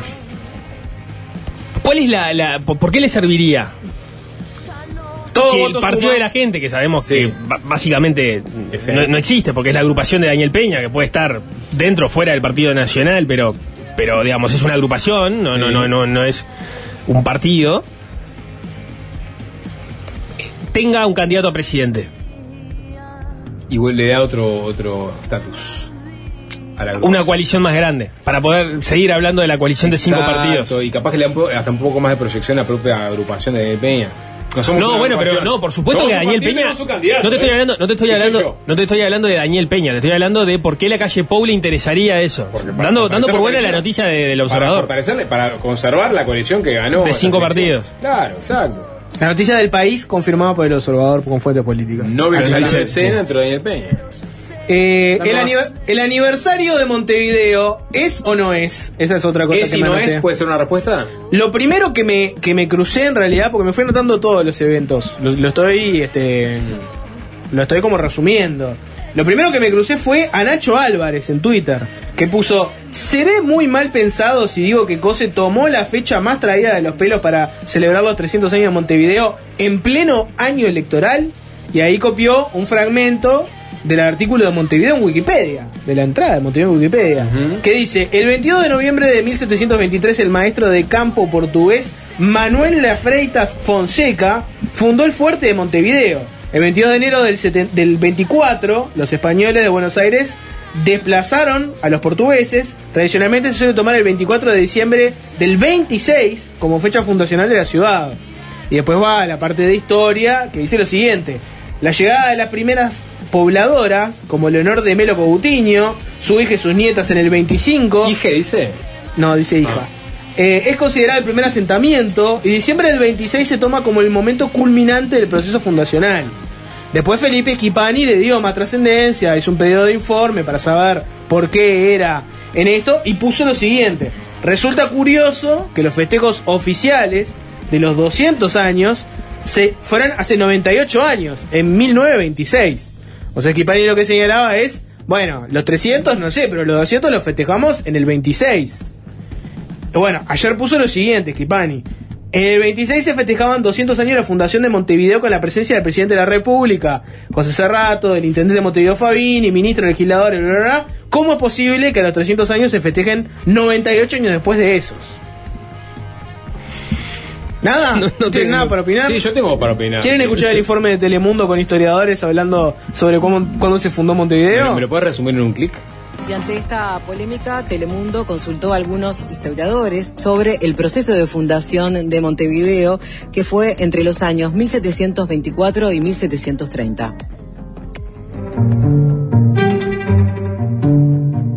Están por comenzar los festejos por los 300 años de Montevideo.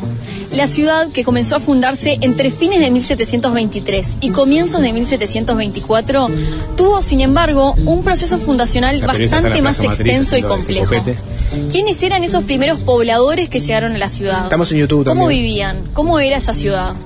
Montevideo no tiene fecha de fundación, tiene Además, proceso sí. fundacional. Listo, Alvin, puedes Es cortar. decir, la Montevideo tiene tiene fecha Está, te lo resumí en un clic. En Montevideo no tiene fe- fecha de fundación, tiene un proceso fundacional. Ahí está, listo. listo. Contestá la pregunta. Eh, a- a- a- generar un hecho político con la gente en la calle, ¿no? Eh, de forma masiva, como sucedió con el, el bicentenario, es quizás antojadizo, entra dentro de eh, los fundamentos de la categoría. Estamos en eh, los años de eh, los 300 años. El que se acuerda festeja. Para mí la regla es el que se acuerda festeja. Es así. a mí se me ocurrió primero. Sí. Claro, y, y, y si no, ¿qué va a ser el próximo intendente de Frente Amplio? Que agarre la pelota, porque en el 26. O, o podemos entrar en una discusión un poco más elevada que es: el Frente va a conservar la intendencia eh, en la próxima. Este, en el próximo Vos quinquenio. decís que era por miedo a perder. Yo creo que esto. No me da esa sensación, no, Sapo. no, no, no es por miedo a perder. Hay alguien que está en campaña y que tiene chance de poner todo de verde de gente en vuelta. la calle, exactamente, darle color. Es como se hizo en el bicentenario, no así como se hizo en el centenario, con donde hubo grandes movilizaciones, ¿no? Mil- 1930, digo. ¿no? Claro, bueno, hoy, hoy lo recordaba Leonardo Barco en, Desayunos. Vos tuviste los festejos del centenario en 1930, o sea, conmemorando la jura de la Constitución en 1830. Tuviste los festejos del sequicentenario, o sea, los 150 años en el 75, en 1975, o sea, conmemorando 1825, la declaratoria de la independencia, y después tuviste el bicentenario, que fueron una serie de festejos que, se- si no me equivoco, se prolongaron entre 1811, 1811 y 1000, o sea, 2011, perdón, y 2015, yendo a la Revolución Oriental de 1811 y el proceso artiguista hasta, hasta 1815. Cada uno puso el foco en un lugar distinto. Está bien, está mal, yo qué sé. El que No canta sé. primero lo tiene. Para mí el que canta este, festeja. Estaba tratando de recordar este eh, los, los toques masivos del festejo del bicentenario fueron en 2011 o 2012. 2011. 2011. Sí, sí, sí, sí. Vino la Fura del Baus, por ejemplo. La recuerdo. Cuarteto, Jorge Drexler. Volví a Rumbo, volví a Rumbo, lo entrevistamos al, al Rumbo y no volvió. No sé si recuerdas de ese episodio. Sí, sí, ¿No? volvía y no volvía. Volvió o no volvió. Eh, da, nada, listo. ¿Lista la discusión o no? O sea, un poco más. No, no, no sé cuánto, digamos, porque eso no quita que vos digas, hay, un- hay un poquito de, oportunismo político para generar un evento. ¿Hay oportunismo político? Sí, No hay. de no, los dos, fue- de- de- pero pero está. Hay ganas de celebrar. Fue decidido, fue decidido por un tema, fue decidido por un tema de oportunismo político, de cose, de tener algo que, que- que tirar. Pero echa la ley, echa la trampa. Es un proceso fundacional, arranca en el 23, ni siquiera arranca en el 24. Entonces, está, juega, lo tenés ahí. Sí, ¿fue por una cuestión política? Sí, fue, pero está en ley, así que está. Perdón, La usted la Fundación de Montevideo tendría que computar a partir de que se construye el, fuer- el fuerte de Montevideo en la Plaza Zavala, si no me equivoco, por parte de los portugueses, ¿o no? Eh, pero, Ah, pero, vamos pero ¿por qué, pero, por qué, porque- pero ¿por qué tenés que laudar una discusión que Acá no, que en no la mesa tiene? chica, en la mesa chica se la ve. Los historiadores te dijeron que es un proceso. Pero les, encanta. No, está bien, eh, pero- Además, sí, es, un capo de más, sí, pero les encanta hablar de procesos y, y no de ir a la, la chiquita. Pero es que Es esta, eh, ¿no? fundar una ciudad no ¿Quién es no el decano? Peñarol Nacional. Ay, no, es un proceso, no, no. No, es Decano nacional y Peñarol. punto. Ahí no- ahí no hay discusión, sapo. eh, acá, Gracias acá por dejarme la o sea. ¿Cuándo se fundó Montevideo? Cuando los portugueses montaron un, un fuerte. Y bueno, Eso, sí, no es, eso no es una ciudad. se funda Montevideo. Lo que pasa es que Cuando vienen los primeros pobladores, Bueno, cuando eso- sacamos a, eso sacan más los españoles sacan a los portugueses de. de, Se festeja cuando alguien hace un documento oficial que dice Ciudad de Montevideo. Ahí se festeja. Montevideo. ¿Es Montevideo o, me- o Monte Sexto de este o oeste? No se- Ni siquiera eso tenemos la duda. No se festeja, o sea, basta. no se festeja ni, ni Va, la creación de un fuertito, no se festeja ni, ni la aparición de, de unos argentinos que venían a sacar gente, toda esa cosa me Te parece. pregunto a vos, para vos, Montevideo, su, su, origen etimológico es Montevideo en portugués o Monte Sexto de este oeste. creo que es ese. La segunda, Creo. Alvin, Me gusta más la primera. Jorge. Y para mí es la de Montevideo, pero voy a votar la otra. Voy a votar para la otra. Está, entonces se fundó cuando, cuando los, los españoles sacaron a los portugueses de, de acá. No festejo cosas de españoles, festejo solamente la independencia. Menos de adelante. portugueses. Y, y de portugueses no festejo nada. Festejo cuando los corrimos de Colonia, nada más. Pero bueno, por ejemplo, el Palacio Legislativo tiene 99 años. Ujú. Va a cumplir el año que viene 100 años. Hay una comisión de festejos.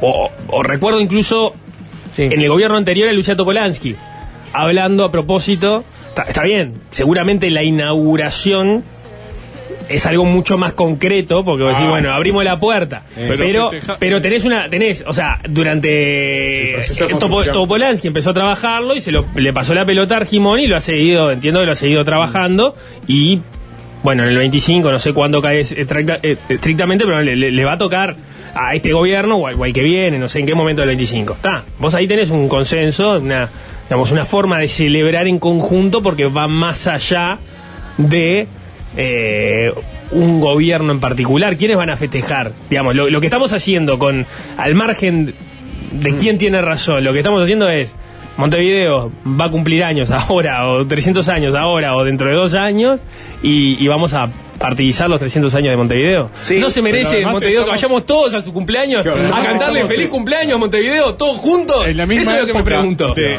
la verdadera Todo, fecha todo. del, del bicentenario de- del país, de la ¿Mm? República. También estamos en la fecha del verdadero bicentenario del país, donde se debería celebrar lo que se celebró entre 2011 y 2015. Como recién contaron, que se celebró en el 1930 y 1925. ¿Cuál era aquel, Bueno, fa- cuál era aquel claro. famoso festejo de Sí. Peñarol que era un número nefasto? Los ¿Mm? no sé cuántos Los 108 años. Los 108 108 claro. años. Y bueno, podés festejar también los 108, nadie te lo impide, ¿no? Podés festejar el número que quieras. Capaz, Sapo, si ¿Qué te pasó? parece, podemos hacer una tanda que nos ¿No- queda. no le vamos a cantar a? Montevideo feliz cumpleaños? Montevideo, No. qué lindo te veo. Eh, Es una tanda. Bueno, eh, igual esta pregunta. El que indio. No, que- que- no, el indio. Después la tanda del indio. Siempre me, me pregunto, tiene dos preguntas el oyente. ¿Cuáles son los otros cinco montes en el caso de que fuera mon- monte sexto de este a oeste? O sea, venía un navegante, vio Ah, yo qué sé, el San- cinco el de montes Azul, y el, el San Antonio, monte no sé. dijo, ah, eh, es acá. y acá hay un lugar para hacer un puerto. Suena ¿Cuáles son los cinco montes? De este a oeste, ¿desde qué momento empieza a contar? Viene de arriba, güey. Sí, Ah, viene pero, de, de pero Rocha. ¿cuándo empieza a contar? ¿Cuándo es el primero? Bueno, Sí, eh, sí, es que la- es clave ese dato. Porque seguro antes del primero había otro. Más arriba. Bueno, esa es una, una pregunta. La otra pregunta, que para, para la versión portuguesa es: si, eh, si fuera la primera hipótesis, ¿no podría llamar a cualquier ciudad Montevideo? O sea, Montevideo. Yo vi un monte, sí, claro. No, en el Sahara no, por ejemplo. En un desierto no. Tenía Pero- que ser de Pero sí en la costa atlántica de América del Sur. Preguntas y respuestas, ya ven. Fácil desviarse.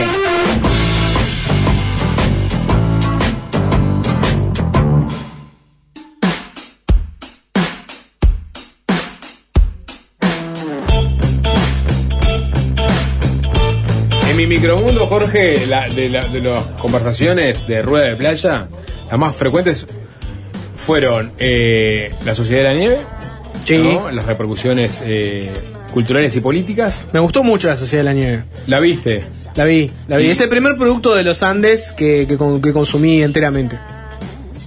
Bien, perfecto. Me gustó. Sí, sí. Muy buena película. Tremenda película. Podrías escuchar el, el podcast que, que edité yo para el país, Ahora lo voy a escuchar. que salió en octubre del año pasado, Sí. del 2022, cuando se cumplieron 50 años del accidente. Eh, y, y hoy sigue estando entre los más escuchados. Hace más o menos dos semanas que se trepó el primer lugar de los más escuchados en Uruguay y sigue ahí. Muy Ah. laudado ese podcast. Vos sabés que, a- a- hablando de eso, me encontré, eh, re- recuperé un libro que había encontrado en lo de una tía mía hace mucho tiempo, que se llama eh, Los Andes, la verdad. Y, y es un libro muy chiquito, escrito por alguien que se hace llamar Serge Suaret, pero que claramente es eh, el nombre de fantasía de un periodista de la época, porque el libro salió publicado en febrero de 1970, el, el accidente fue en el 72, ¿no? Febrero del 73. Es un libro que, que con la crónica de la conferencia... Ah. eh, 70 y- febrero del 73, dos meses después de Dos meses después del rescate, o sea, y incluye la crónica de la conferencia de prensa de ellos, la persona va a Chile, hace toda la cobertura, cuenta toda la historia en un y, y- y lo publica enseguida. Es un libro que está ahí muy en, eh, digamos, en, en- en- en caliente, ¿no? Y, y me pregunto quién lo escribió verdaderamente, ¿no? Si no habrá sido algún periodista del día o algún diario de la época. Ese fue uno de los temas. y el otro tema fue la entrevista que eh, Leiva le hizo en, en Caja Negra, no la Caja Negra, que es el programa mítico, icónico de Mario Bardanca, eh, al Indio Solari. Poné, Alvin, por favor, algo de ricota de fondo. Pone Criminal Mambo porque el indio habló, entre las cosas, de Criminal Mambo eh, en el capítulo en donde se refirió a la traición de Sky Bellison. Me, ¿sabes? Te voy a decir una cosa. El tema de que sea contraluz, la forma de hablar del indio y todo eso hizo que vi un pedacito y no la, no la seguí bien. Yo la escuché solo. Me dio. Me Spotify escuché el para. Me dio, me dio cosa. ¿No la escuchaste, Jorge? No. Un material ricotero. No, a ver, el Me que dio un poco leyó- de cosita. El que leyó el libro de Figuera, que es la- la- el propio libro de Indio Solari, no va a encontrar nada muy novedoso, pero sí habla un poco más en profundidad sobre eh, su peronismo sesentista, sobre sus impresiones de por qué Milei fue electo, eh, habla de el rol de la cultura eh, y, y- y dividi- divide a los artistas entre los comprometidos y los que no. Esa parte la vi. ¿La viste? Y ahí, por ejemplo, le cae a, Le- a McCartney. Vi esa En- parte. En, en la volada ahí lo, lo trata de. Indio frutillita. versus Paul. En lo que más que versus Paul es. eh, eh, Y a Elvis también fuerte. Elvis lo pone en su contexto. Lo, lo que sí, la cagada es cuando dice, que no es rock. Dice no es rock. Cuando Elvis es el rock. rey del rock, y es unánime eso, porque realmente Elvis Presley puso el rock and roll este, eh, en el planeta de forma masiva. Ahí pifia, ahí patina. El indio patina. y, y cuanto más se expone, igual patina más en las ¿Patina, redes. ¿Patina o dice un, un, un rockero de verdad no va a estrecharle la mano a Richard Nixon? No, y que era un producto de, de de Hollywood lo fue, o sea, se va a la colimba, vuelve y empieza a hacer películas de mierda para Hollywood. Elvis es una estrella de pop, sapo. Es no una estrella rock. pop. Es, la, la- el- Es quizás una la- persona que el manager le manejó un poco la carrera, no sé qué, robó un poco de canciones Mm. de otros artistas, este, después se hizo todo un operativo de, de prensa para catapultarlo. Pero la cultura y la gente y los músicos lo pusieron en, en- en la, en la batea de rock. a Elvis. Y bueno, que el indio está, está bien. Entiendo Las Vegas, sapo. Hizo, hizo un- siete años en Las Vegas, pero no deja de ser rock. Y después, eh, el llanto del indio, se quiebra el, el- todo el último pasaje de la entrevista llorando. Lo cual uno dice, está, está- le, pegó la chochera, digamos, ¿no? Se emocionó, es una persona que sabe que está al final del túnel y... y- y Se emociona. ¿sabes cuándo? Cuando empieza a hablar de, de su imposibilidad de subirse a un escenario. Y bueno. Y ahí es cuando. Primer quiebre, y un whisky ahí. Y después ya, ya no puede sostener la entrevista más. Leiva trata de seguir con sus preguntas, con su cuestionario. El indio se quiebra nuevamente.